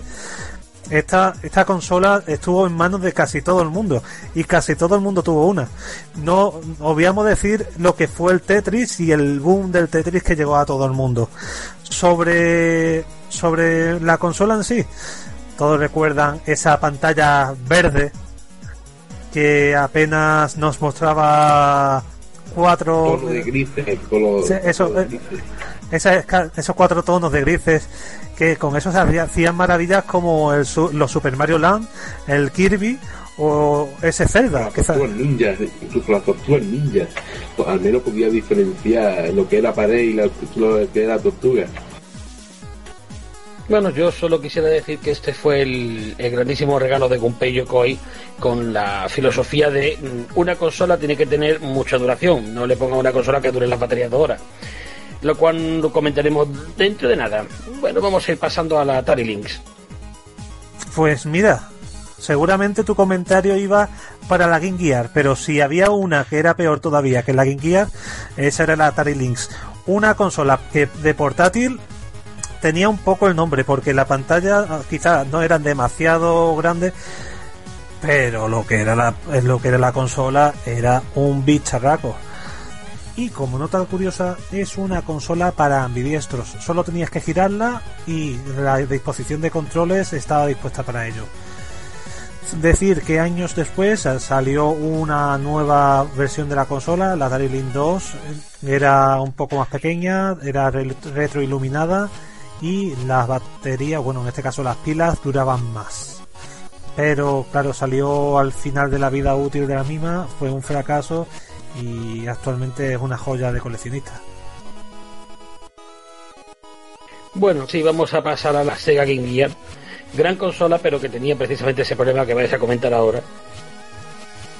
Hombre, el problema es eh, lo que decías, pero mientras que la Atari Lynx tenía cuatro horas, esta al menos tenía cinco, ¿eh? Cinco siempre y cuando no le pusieras el brillo al máximo ni le pon- tú pusieras el volumen ahí a toda caña. Esta, esta cosa, esta consola básicamente fue una Master System con, con menos resolución, pero con- en comparativa gráficamente con la Game Boy le daba sopa de onda. Es es más, la, la, el sí gráfico que tiene esta consola tiene menos resolución pero mayor paleta. De esta consola podemos destacar el- su compatibilidad con los cartuchos de Master System, el hecho de que tuviera un sintonizador de televisión. Para muchos, esta consola era sinónimo de gastar muchas pilas, pero oye, cuando estábamos en casa podíamos conectarlo a la toma de corriente y al menos respirar un poco. Bueno, vamos a ir pasando a la NEC Turbo Express o PS Engine GT. PS Engine GT en Japón. Está fabricada por NEC en 1990. Básicamente era una TurboGrafx en portátil. Si la Atari Lynx eran 4 horas, esta llegaba a las 3. Cada vez menos baterías posibles. Eso sí, gráficamente fue la consola puntera del momento. Bueno, vamos a pasar ahora a la Bit Corporation Game 8. Bien, esto, esto es lo que nosotros conocemos como casi consola de chino. De, de, de, de- de bazar chino. Y no, por, eh, no en sí. E- Era una especie de, de Game Gear, o sea, en cuanto a la forma, pero gráficamente nos encontrábamos algo parecido a la Sí. Game Boy. Bueno, pues vamos a ir pasando ahora a la Intel Hartung Game Master. esta consola era casi clavada a, a la anterior. O sea, e- igual. Básicamente era una copia de la Game Boy y, y poco más que podemos contar. No tuvo muy mucho respaldo, sacaron pocos títulos. Bueno, y ahora va la Watara Supervision. Esta es otra Game Boy Killer. Esta la llamaría yo la consola de las mil formas. Tenía eh, un montón de nombres diferentes. Básicamente era la, la consola en su interior, la misma, pero diferentes carcasas en definitiva. Curioso, cuanto menos. Vamos a entrar a la Megaduke Cougar Boy. Dios mío, qué nombre. Pues, a ver, aun con este nombre, comparándola con las anteriores, era un poquito más bonita, ¿no? Salió en el 93, una consola barata y es que poco más, poco se puede decir. Otro Game Boy Killer. Sí, sí, una, una más de estas que querían sumarte al carro de la Game Boy. Bueno, se puede decir ya que entre todas la mataron y ella solita se murió, ¿no? Porque vamos. Pasemos ahora a la Sega Nomad.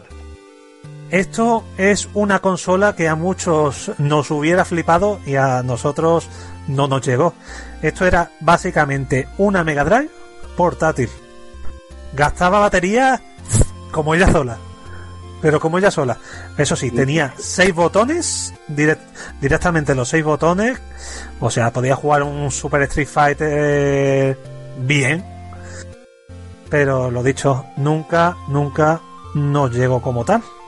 Bueno, eh, de, de todas maneras, te, te- te digo, esta, esta consola, la, la pila la tenía de forma externa, tenía un módulo que se le conectaba y ahí estaban las pilas, que la podía intercambiar con un módulo de batería.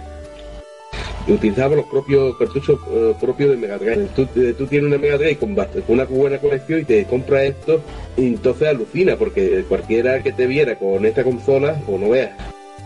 ponemos un, un pequeño punto aquí, un casi un punto y aparte, pero continuamos ya. Vamos a meter dentro de esto, de la Sega Noma o la Sega Jet, todas estas consolas portátiles que quizás hayáis visto por estos mundos de Dios. Estas Mega Drive con su pantallita que tienen una barbaridad de cartuchos, o quien dice Mega Drive también dice Master System, o incluso iba a salir una con juegos de SNK. No vamos a hablar de ella más extendidamente porque es que poco, poco se puede contar más de ello. Y aquí leo yo la Nintendo Virtual Boy. Esto es una portátil. A ver, mal que, mal que nos pese, era una portátil. Esta consola, que, que tendría el sobrenombre de El fracaso de Nintendo, porque fue eh, su, su, su gran fracaso, ¿no? Salió por, eh, por allá por el 1995. Sacaron muy poquitos, muy poquitos juegos. Y básicamente era una consola que quería al usuario enseñarle lo que era un juego en 3D. De hecho, esta, esta, esta consola se, se basa sobre los cascos de realidad virtual que empezaba a aparecer en aquella época. O sea, un pedazo de bicharraco puesto delante de tus ojos, quemándote allí la rina en color en colores rojos y te hablaba en 3D. Eso sí, era un casco, vamos, que tenía hasta un trípode para sostenerlo. Porque eh, prácticamente para mover eso era, eh, eh, o sea, tú no puedes estar jugando mientras estás caminando porque tus ojos están totalmente tapados con eso. O sea, tú te la puedes llevar en cualquier lado fácilmente, lleva pilas y ponerte a jugar en cualquier sitio, pero eso sí, parado Apa- y sentado. aparte, su mando, su mando era externo, o sea, no estaba incorporado directamente a lo que es el casco. O sea, tenía Sí, un su pero- mando con su cableado, pero vamos, que era un chiringuito lo que te tenían que montar y parecía un poco un gilipichis con todo aquello montado. Porque es que, fíjate, es lo que dice, los cascos estos de realidad virtual, no sé si os acordáis, en la primera mitad de los 90, cada vez que salían la, la gente con la realidad virtual, hubo un boom de la realidad virtual que luego, con el paso del tiempo, pues quizás no estamos tan obsesionados con ello. Eh, fue el cortado de césped, una película que salió por aquella época que la verdad es que levantó pasiones. Después se hizo una segunda parte bastante cutre, pero aquella primera parte entre los efectos especiales y la estética eh, fue bastante novedosa y sí, en aquellos momentos cualquiera podía hacer de todo, se veía cantidad de ideas para realidades virtuales. Una pena, fue la, la última gran idea de Gunpei Yokoi también, este hombre estaba en todo, que intentó adelantarse mucho a su época y demasiado, como tiende a pasar. Quizá Nintendo se ha resarcido un poco ahora con lo que ha sido la Nintendo 3DS y quizá, bueno, quién sabe, puede que en un futuro veamos otro casco de realidad virtual o saquen alguna cosa parecida. Hoy por hoy todavía está muy lejana la idea y espero que a nadie se le ocurra otra vez esta idea tan peregrina. Pero bueno, el tiempo dirá. Creo que vamos a ir pasando ya a la Tiger Electronics Airthon, ¿no? Sí, pero antes, para que comprendáis esta eh, es- esto, este trasto, porque no, no puede ser llamado de otra manera, eh, este trasto, eh, que tuvo varias variantes, era como una máquina, una maquinita LCD o una Game Watch, que no hemos hablado de ella. Alguno dirá, oye, ¿no habéis hablado de la- las Game Watch? Las Game Watch no eran videoconsolas portátiles, eran videojuegos portátiles, en definitiva. No cumplen eso de que tuvieran cartuchos intercambiables. Y aparte, de las Game Watch tendrían que tener su propio monográfico en mayúsculas. Como decía, la R-Zone, eso era básicamente una maquinita LCD, los cartuchos tenían la propia pantalla y la pantalla eh, sobre el mando, el, ah, vamos, el mando tenía una carcasa de plástico que se desplegaba, desplegaba y ahí veías lo que era la imagen del juego en cuestión. Eran horrendos y eso y eso que los títulos, los tú veías el catálogo de, de títulos que tenía, decía, hostia, qué consolón. No nos engañemos. Por mucho que tuviera títulos como el Battle Arena Tochaiden, eh, Tonchin, Tonchinden, es que nunca he sabido decir cómo se llama, el Primal Rage, bueno, eso no es un gran juego, pero bueno. El Virtua Cop, Virtua Fighter, el Mundo Perdido. Eran basuras, eran basuras, pero así, basuras, en definitiva. Bueno, y tras esta, tras esta cátedra sentada, vamos a ir pasando con otra desconocida de estas que hemos mencionado, la Nintendo Game Boy Pocket. O esta, es que de esta, Casi- Y casi, si se me permite, la Nintendo Game Boy Pocket Lite, porque, vamos, de, la Game Boy Pocket, aparecida en el 96, es que podemos contar muy poco, porque ya hemos hablado antes de la Game Boy. Es más ligera, con las pilas que tenía llegaba hasta 10 horas, 10 horas de juego. Gráficamente, bueno, la resolución mejoraba lo que era el juego. Además, era eh, ya no era ese color verde verde pocas cosas se puede decir Ah, eso sí sacaron cuántos colores sacaron de esta consola Una gama grande. Sí, sacaron colores. Claro, es que dijeron: Vamos a. Queremos una Game Boy en color. Y se lo tomaron muy a pecho. Y tan de peso. Luego tenemos la Game Boy Light, que salió solo en Japón en el 97. Era una Pocket, contaba con una pantalla retroiluminada. Y bueno, pues las prestaciones básicamente eran lo mismo que las anteriores. Bueno, pues ya que hemos hablado mucho de Nintendo, vamos a volver otra vez a los amigos de Tiger, que ahora nos sacan la Tiger Electronics Game.com. De Tiger, cuando hablamos de Tiger, nos encontramos que mientras que las otras hacían juegos, o al menos juegos mm, de verdad, estos seguían con su formato juego electrónico Cutron Gears.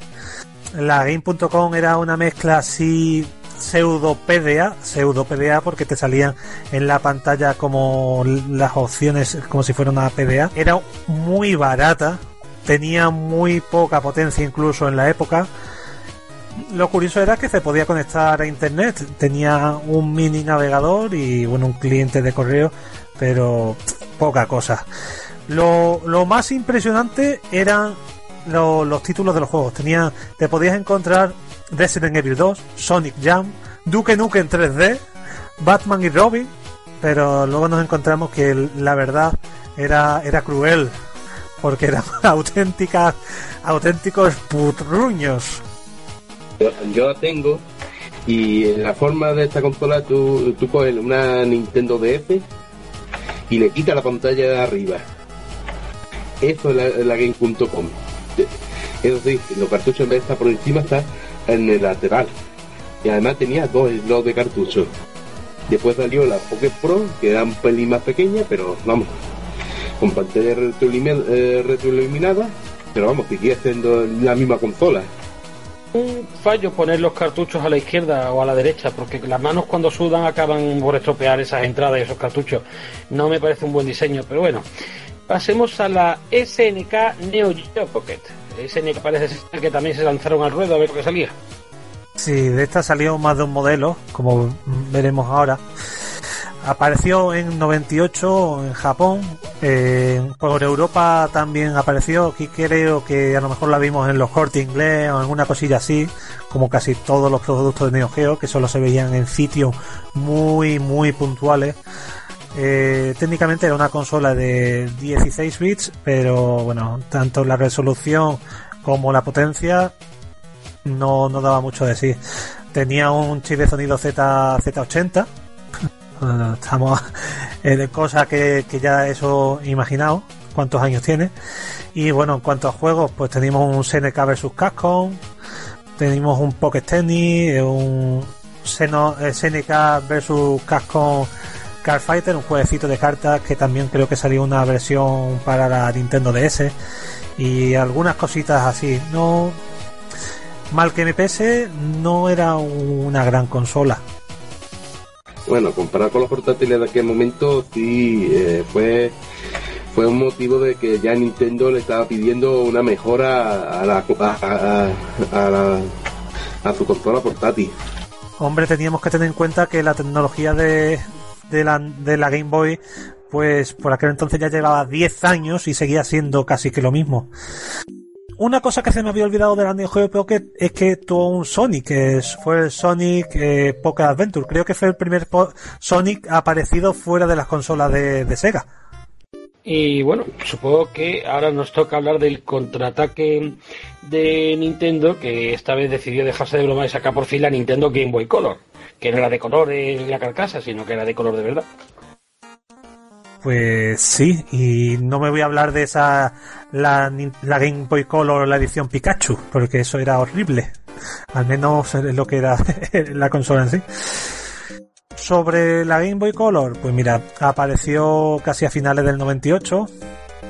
Eran unas dimensiones superiores a la de la Game Boy Pocket, pero bastante inferiores a la de la Game Boy Tocho, como lo conocemos comúnmente tecnológicamente era daba un salto sobre sobre lo que era la Game Boy y podríamos decir que era como una Nintendo NES dopadita.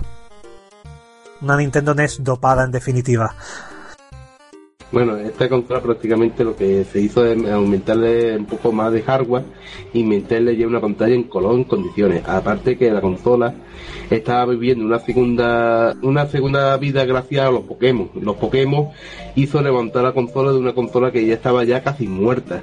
Porque ya no le daba más decir. Salió los Pokémon y levantó la consola al vuelo otra vez.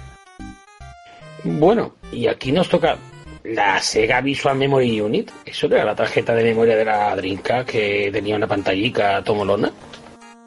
Sí, era una tarjeta de memoria, pero esto, eh, esto mm, que ahora en, el- en breve nos va a servir de referencia, se puede decir que era una mini consola. Tenía sus botones, tenía sus pilitas y podían introducirle juegos que tenían en algunos juegos de Dreamcast. Por lo que de por sí, sí se puede decir que era eso, una, una mini consola portátil. Aunque los juegos fueran más bien como Tamagotchi o cosas parecidas, nos puede servir de referencia porque si te fijas, la Wii U es el concepto pero elevado a la décima potencia. Aparte te voy a decir, esta consola, esta consola comía pila a reventar, eh, tenía dos pilas de botón y se las comía rápidamente. Pero bueno, se las comía pues, bueno, a unas cuantas semanas y ya fuera la pila de botón. Aparte que también eh, esta consola era la pantalla central de los mandos. Todo esto que los mandos de la trinca tienen un hueco de pantalla. Esta funcionaba de pantalla también hacía la administración de los juegos de, de los, juegos- o sea, la administración de las partidas guardadas la hacía ella misma. Sí, no tenías, no tenías por qué tenerla conectada a la consola y podías hacerlo desde ahí. O sea, tú conectabas dos consolas de este tipo su conector y podías pasar a partir una a otra sin tener que, que pasar por la Dreamcast. Era un concepto bastante nuevo en la, en misma tarjeta de memoria. O sea, una- era una consola entera dentro de otra consola. Algunos quizás recuerden la PlayStation Pocket esa que hubo, que también era una memoria eh, para la PlayStation 1, que básicamente era lo mismo, que no, sa- no llegó a salirnos. Era lo mismo, en definitiva. ¿Cuándo Sony ha hecho algo realmente, realmente original? Bueno, pues la verdad que sí. Vamos a ir entrando en la siguiente, si os parece, que es la Bandai WonderSwan.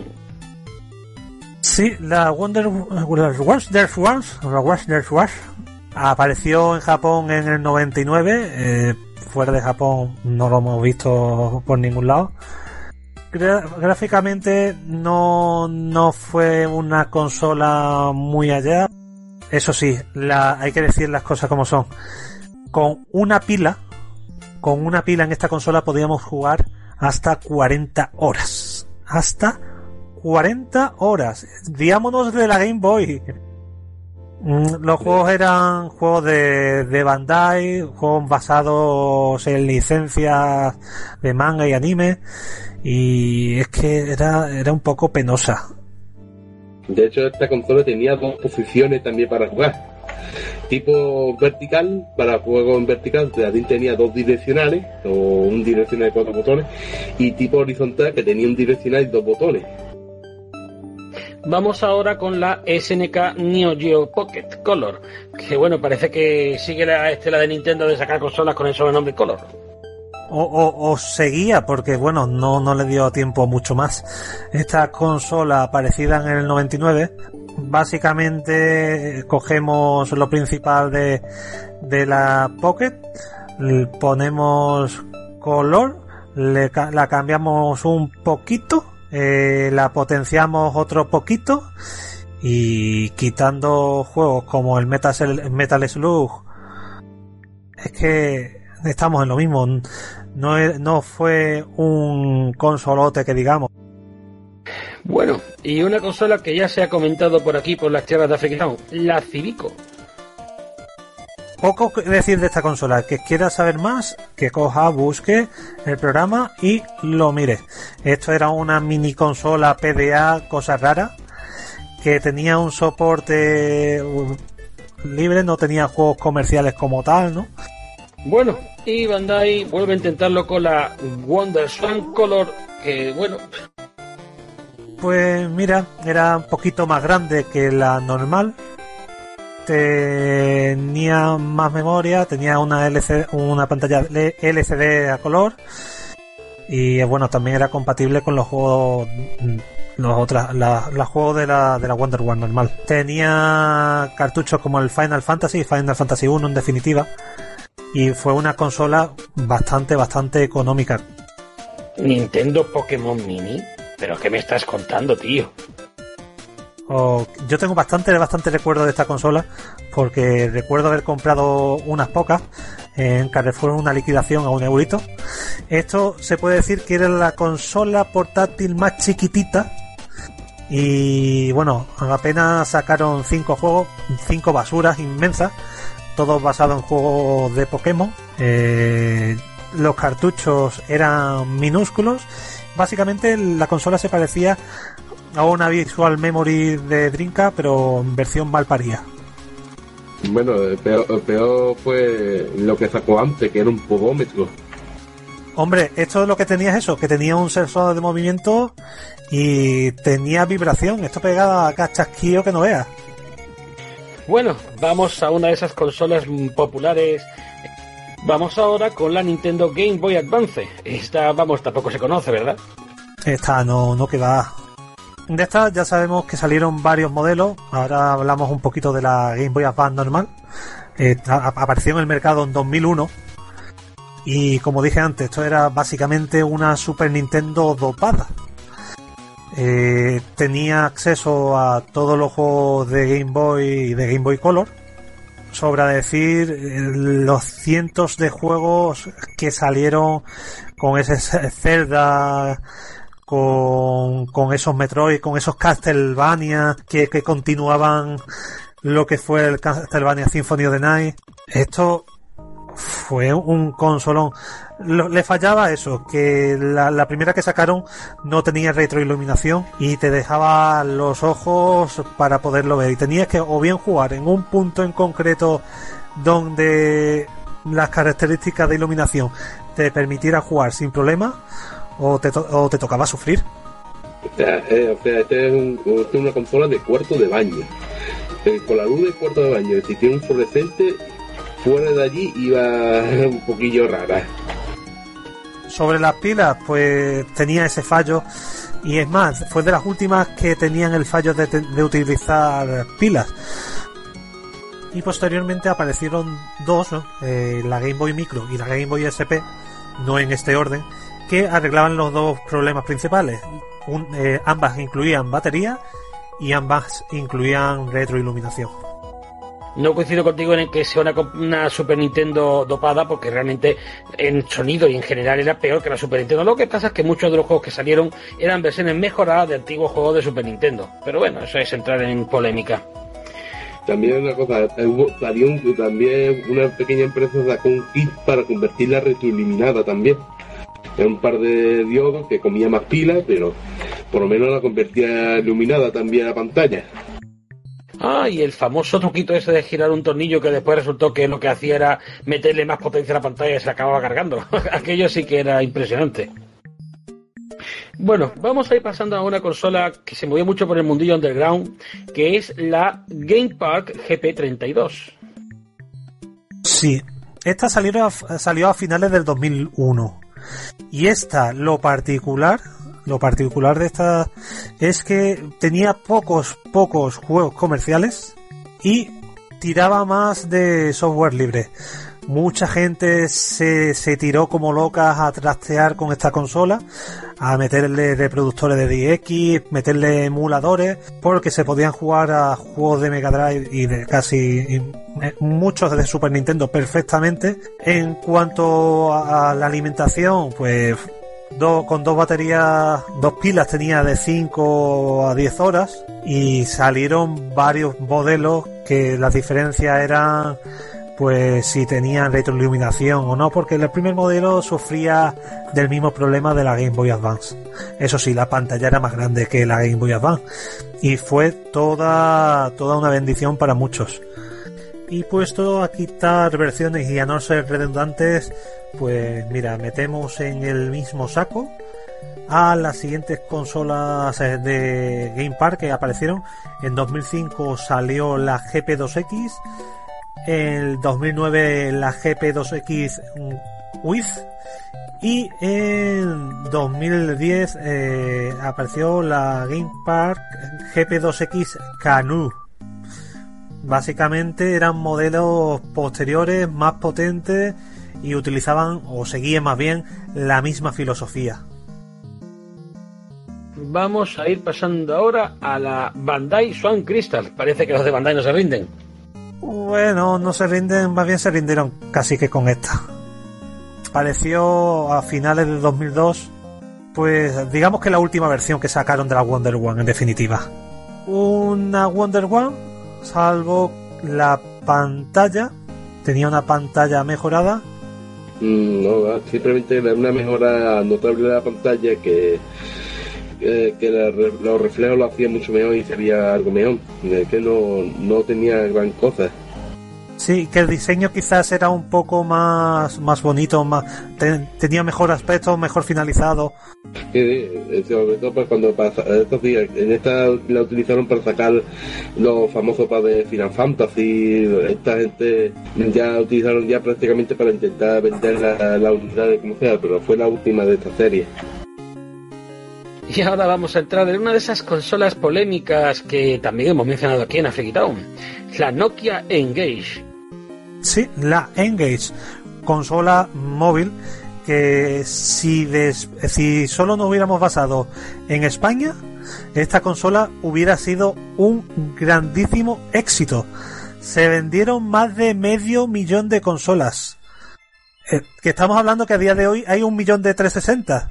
Pues de Line Gate hay medio millón. Tiraba mucho de que fue un teléfono bastante potente para la época y bastante económico para lo que era. Salieron dos modelos, el QD, esto el que lo, lo, lo mismo digo que antes de la Civico podéis escuchar el especial que, tu, que tuvimos de la Engage y ahora vamos a entrar en una que tiene un nombre un tanto peculiar la Time Top Ganking eh, perdón Time Top Game King sí esto es que vamos a vamos a ser sinceros cuando nos hemos, dicho vamos a hablar de portátiles pues nos vamos a poner de portátiles por fecha pero hasta sus máximas consecuencias esta es una iba a decir una consola chinaca, bueno, eh, hongkonesa. Eh, salió la Game King 1, la Game King 2, la Game King 3. Los juegos son poco más que juegos de, de, de Game Boy. Era, eran basurilla, basurilla de la buena. Decir que la Game King 2 era un poco un poco muy parecida a, a lo que sería posteriormente la, la PSP era, en definitiva, máquina chinorri de, de todo a 100. Bueno, y ahora me parece a mí que vamos a pasar a otra de estas consolicas rarunas, la Tapware Zodiac. Esta consola, pues, aparecida a finales de 2003, más potente que, que lo que fue en su momento la GP32 una pantalla enorme, unos controles quizás un poco regulares, eso sí, no tenía cursor, utilizaba stick. Y, stick analógico. Eh, stick analógico y utilizaba... ¿Qué sistema operativo utilizaba esto? Palmos. Palmos me parece que era 5.4. Tenía eso, tiraba muchos juegos y emuladores. Sacó el Doom, el Doom 2, sacó esta consola es, un poco es una consola totalmente rara y desconocida aparte eh, en una PDA completa funcional la, la podía utilizar para, para organizar perdías y eh, tenía dos slots de cartucho o sea tenía dos slots de, MMF que es la que utilizaba la consola para, para, utilizar los juegos una para el juego y otra para la eh, tarjeta de usuario para tu guardar allí música, tenía su reproductor de MP3, tenía su reproductor de vídeo, tenía, vamos, eh, era una consola multimedia bastante completa. De esta salió dos versiones, la segunda fue un poco más mejorada, que salió a pocos meses después, y la primera salió prácticamente una consola que hoy en día es, es, es difícil de pillar, pero es una consola bastante interesante. Y bueno, creo que sería también plan de hablar de otra consola desconocida que en este caso también tenía doble cartucho, la Nintendo DS. Tenía doble, doble slot, cosa que se perdió más adelante, pero tenía tanto slot para los juegos de Game Boy Advance como para, sus propios cartuchos. Eh, esta consola nos llegó a nosotros un día más tarde del resto de Europa, ya que salió eh, el 11 de marzo de 2005 y por motivos evidentes quisieron pasarlo al, siguiente día. Y esta consola, pues, eh, si ya con la Game Boy todo esto fue un éxito, con, con la DS se partió la pana porque tiraba mucho de juego de juego casual que llegó a todo el mundo. Los brain training los juegos random, bueno, que no eran juegos, sino aplicaciones random que todo el mundo quería utilizar para mejorar el juego para, eh, ¿cómo era? El visual training, no sé qué training, training, training, esto era tremendo. Aún así, sí, sí, tú... mi experto en vida sana también. Sí, tiraba mucho de como los libros estos de, de auto, de autoayuda, pero en versión consola sobre las especificaciones técnicas, pues teníamos dos pantallas, una táctil, un, otra normal. Eso es que ahí no descubrimos nada a nadie. Y disponía también de wifi con el cual nos podíamos conectar. Tuvo más de 4.500 títulos. Y a destacar, aparte de los Pokémon, el New Super Mario Bros., Mario Kart DS, los Nintendo, los, bueno, los Zelda iba a decir, no, no, los Zelda no son demasiado buenos, los Castlevania, pues, tenía una cantidad de títulos tremenda.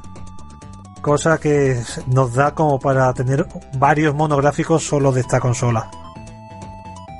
Bueno, toca pasar ahora a la competencia directa, la Sony PlayStation Portable o PSP para los amigos. Sí, la PSP, tío, eh, aparecida también a finales del 2004. Eh, ¿Cómo decirlo? Bueno, a nosotros nos llegó eh, ya bastante avanzado 2005, pero bastante avanzado. Al menos con la PS Vita se han portado más. Y bueno, fue la primera consola de la consola portátil de Sony. Todos sabéis, se nos vendió como una consola que también era un centro multimedia. Podía ver las películas en UMD, que es un formato que se, que se inventó Sony, eh, Sony para la ocasión. UMD que era Universal Media Disc. Y bueno, también tenía hueco para tarjetas Memory Stick. La consola mm, ha tenido grandes títulos, fuera de toda duda. Quizás no ha estado tan bien aprovechada como pudiera estar, pero a diferencia de lo que fue la Nintendo DS, Sony sí la apoyó más en temas online. Quizás no a nivel de juego, porque sí, bueno, tenía sus juegos que, que sí merecían la pena, pero sí tenía un catálogo entre los juegos descargables, como ya veremos más adelante con la PSP Go, como con otro con otros juegos más chiquititos o versiones de, de juegos de PlayStation 1. El UMD, esa idea peregrina de Sony que obviamente ha salido por la culata, como ya dije yo en su día, mucho antes de que esto pe- empezara. Pero bueno, ¿qué le vamos a hacer? La Tiger Telematics Gizmondo. Esta fue una PSP killer. Prácticamente era una consola, tenía GPS, GPRS, tenía, bueno, tenía 2G prácticamente, o sea, tenía un sitio donde tú le metías la tarjeta para poder jugar en modo online. Eh, tenía Bluetooth, tenía un sistema operativo Windows CE 4.2. Eh, tenía una, un chip NVIDIA de 128 bits, o sea, aceleración 2 bits 3D y 64 MB de RAM. Era una, una consola bastante una bestia parda que salió para matar a la PCP directamente. Era más potente que la PCP, de- desde luego, a 400 MHz, o sea, eh, una velocidad como iba a la PlayStation 2. Problema, no salió de Estados Unidos ni salió de Reino Unido. O sea, y no llegó a tan, tan buen puerto. Eh, y solamente salió una, una docena de juegos. Prácticamente murió allí. Si este hubiera tenido la, publicidad o la infraestructura que tenía Sony eh, en su momento, posiblemente se la, la hubiera barrido. Eso sí, eh, la, la ventaja que tenía frente a Sony es que tenía una pantalla de 2,8 pulgadas, mientras que Sony tenía una, pantalla bastante más grande.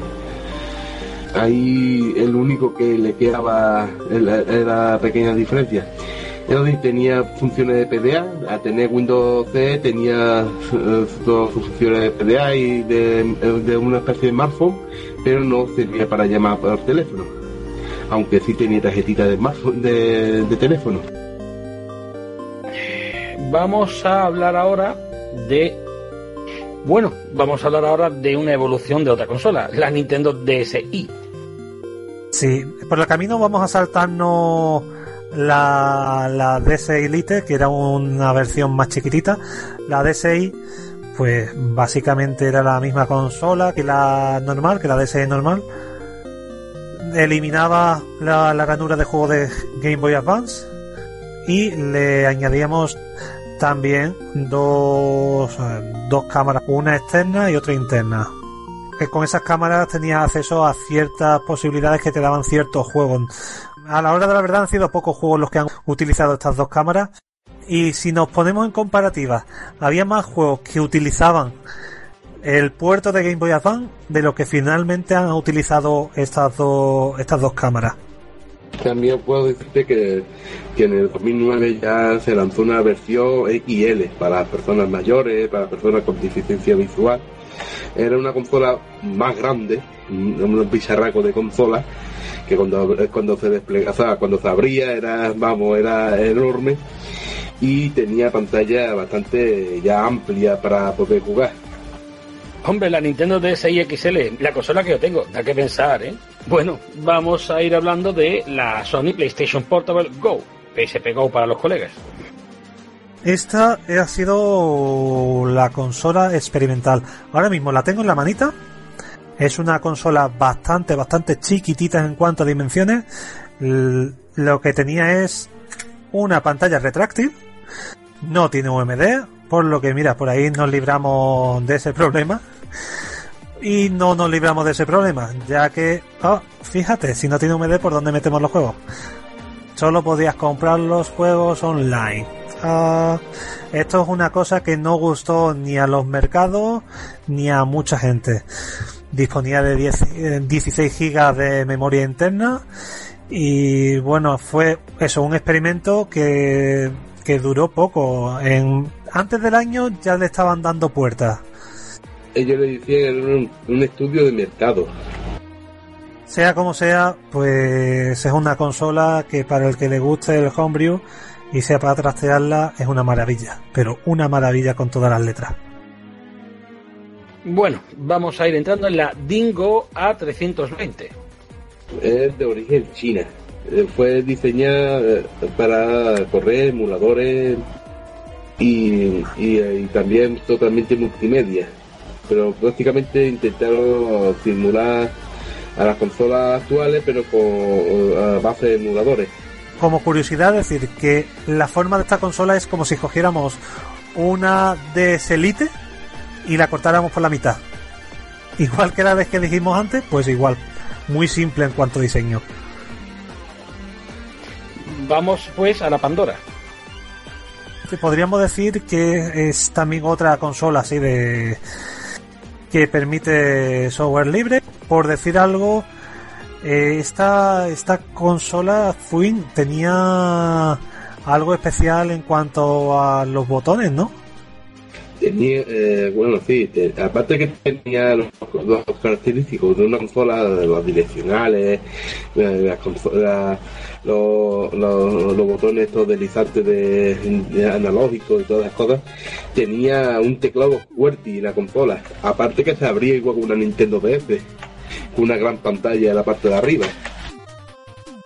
Y además esta consola estaba dirigida para juegos de redes sociales mayormente para conectarte a internet, cosillas de, esas, así, de este tipo, aunque tenía bastante potencia para sacar juegos bastante interesantes. Y rematamos la faena con la Sony Ericsson Xperia Play. Sí, rematamos la faena y muchos diréis, oye, aquí falta la 3DS y la Vita. O sea, es que esas las obviamos, ¿no? Hemos hablado hace un rato de ellas. No querréis otra vez que volvamos a dar por saco con las dos mismas consolas de siempre, ¿no? Bueno, sobre esta, no es una consola portátil propiamente dicha, es básicamente un móvil con certificación PlayStation, por lo que es una, un teléfono móvil con, con teclado retráctil como si de una PSP Go se tratara. Sí la podemos considerar consola en cierta medida porque te puedes bajar juegos mm, a, la misma Además llevaba sistema operativo Android y es actualizable. Eh, es una consola, eh, es, es un teléfono móvil como la Engage. Aparte que tiene 400 megabytes internos para, para meter todo el juego y esas cosillas. Y tenía una- un procesador de un gigahercio. O sea que es bastante potente. Y una, video- y una cámara de 5 megapíxeles. O sea, Sony debería haber cogido esta vide- esta misma cámara y haberla metido en la nueva consola PC. A ver si en una revisión de la PC Vita mete una cámara más decente. Yo no quiero revisiones, ¿eh? Que yo me la acabo de comprar, joder. 1979 a 2010. Prácticamente mi vida entera sacando consolas portátiles. Yo soy del 78. Es impresionante todo lo que ha salido y bueno, y todo lo que vendrá saliendo a lo largo del tiempo. Aunque eso nos podría llevar a otro de esos debates que ahora están de moda de mm, si los teléfonos móviles sustituirán a las portátiles o qué es lo que va a pasar. Yo creo que no es plan de entrar eso ahora, por lo que vamos a ir pasando a la despedida, que creo que es plan. Sí, porque con tanto portátil, tanto portátil, pues nos vamos a ir tirando. Bueno, bueno, voy a poner mi voz de despedida.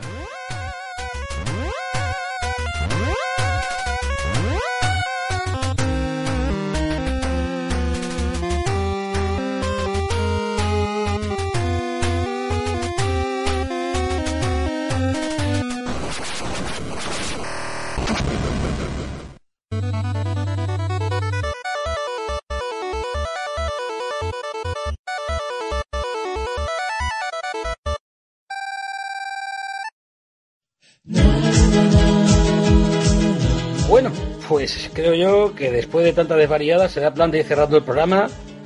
Eh, Foin, que es muy amable, va a pagar las copas hoy, que como hemos estado más tiempo hay que pagar ¿Sí? más. ¿Me invitas tú? No, no, no, que va, que va. Yo no, yo no. Tío, estoy muy mal de dinero. Y, este Y, y está- yo lo estoy dejando, ¿eh? Yo lo estoy dejando. Yo estas cosas, yo no puedo. Tú lo que estás endeudado con la vida, que no me engañas. Ya, lo sé, lo sé. Este maldito que nunca tiene un duro. Es lo que tiene. Para algo estás tú y nosotros sabemos que tú eres, una persona muy buena. Y como personas buenas eh, son nuestros oyentes, nuestros oyentes que nos pueden seguir toda la semana en iTunes, en iBox. eh, y bueno, esto sale todos los miércoles, todos los jueves. Bueno, uno de esos dos días sale, ¿no? Así que estáos vosotros atentos y podéis seguirnos también en nuestra página web www afriquitown.net, aunque vamos, si ponéis afriquitown.net directamente también os sale. Y podéis escribirnos cualquier cosa en el correo de afriquitown arroba gmail.com, así todo junto, el correo de afriquitown arroba gmail.com. Y algo más se me olvida, ah sí, en Twitter arroba afriquitown y en Facebook, pero sobre todo en Twitter, que me encanta. ¡Jo! Ya está. Te has quedado muy profesional, eh, sí señor, muy profesional. Si es que estoy hecho ya un experto en la cocina marítima. Y bueno, señores, no lo olvidéis, esto es Afriki Town, la ciudad donde nos puedes escuchar en todas partes porque somos portátiles.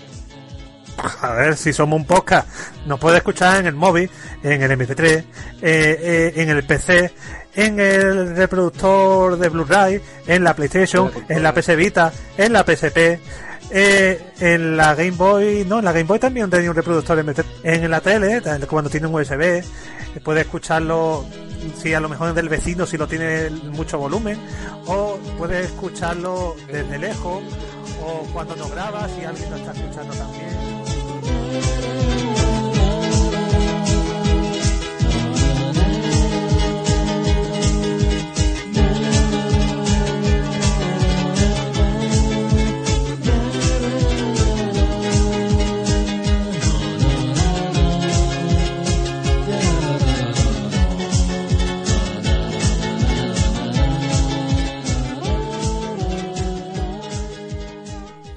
Haces alpinismo, o mientras haces calceta, o escucharlos mientras intentas encontrar una cura para el cáncer, o mientras juegas al WoW, o...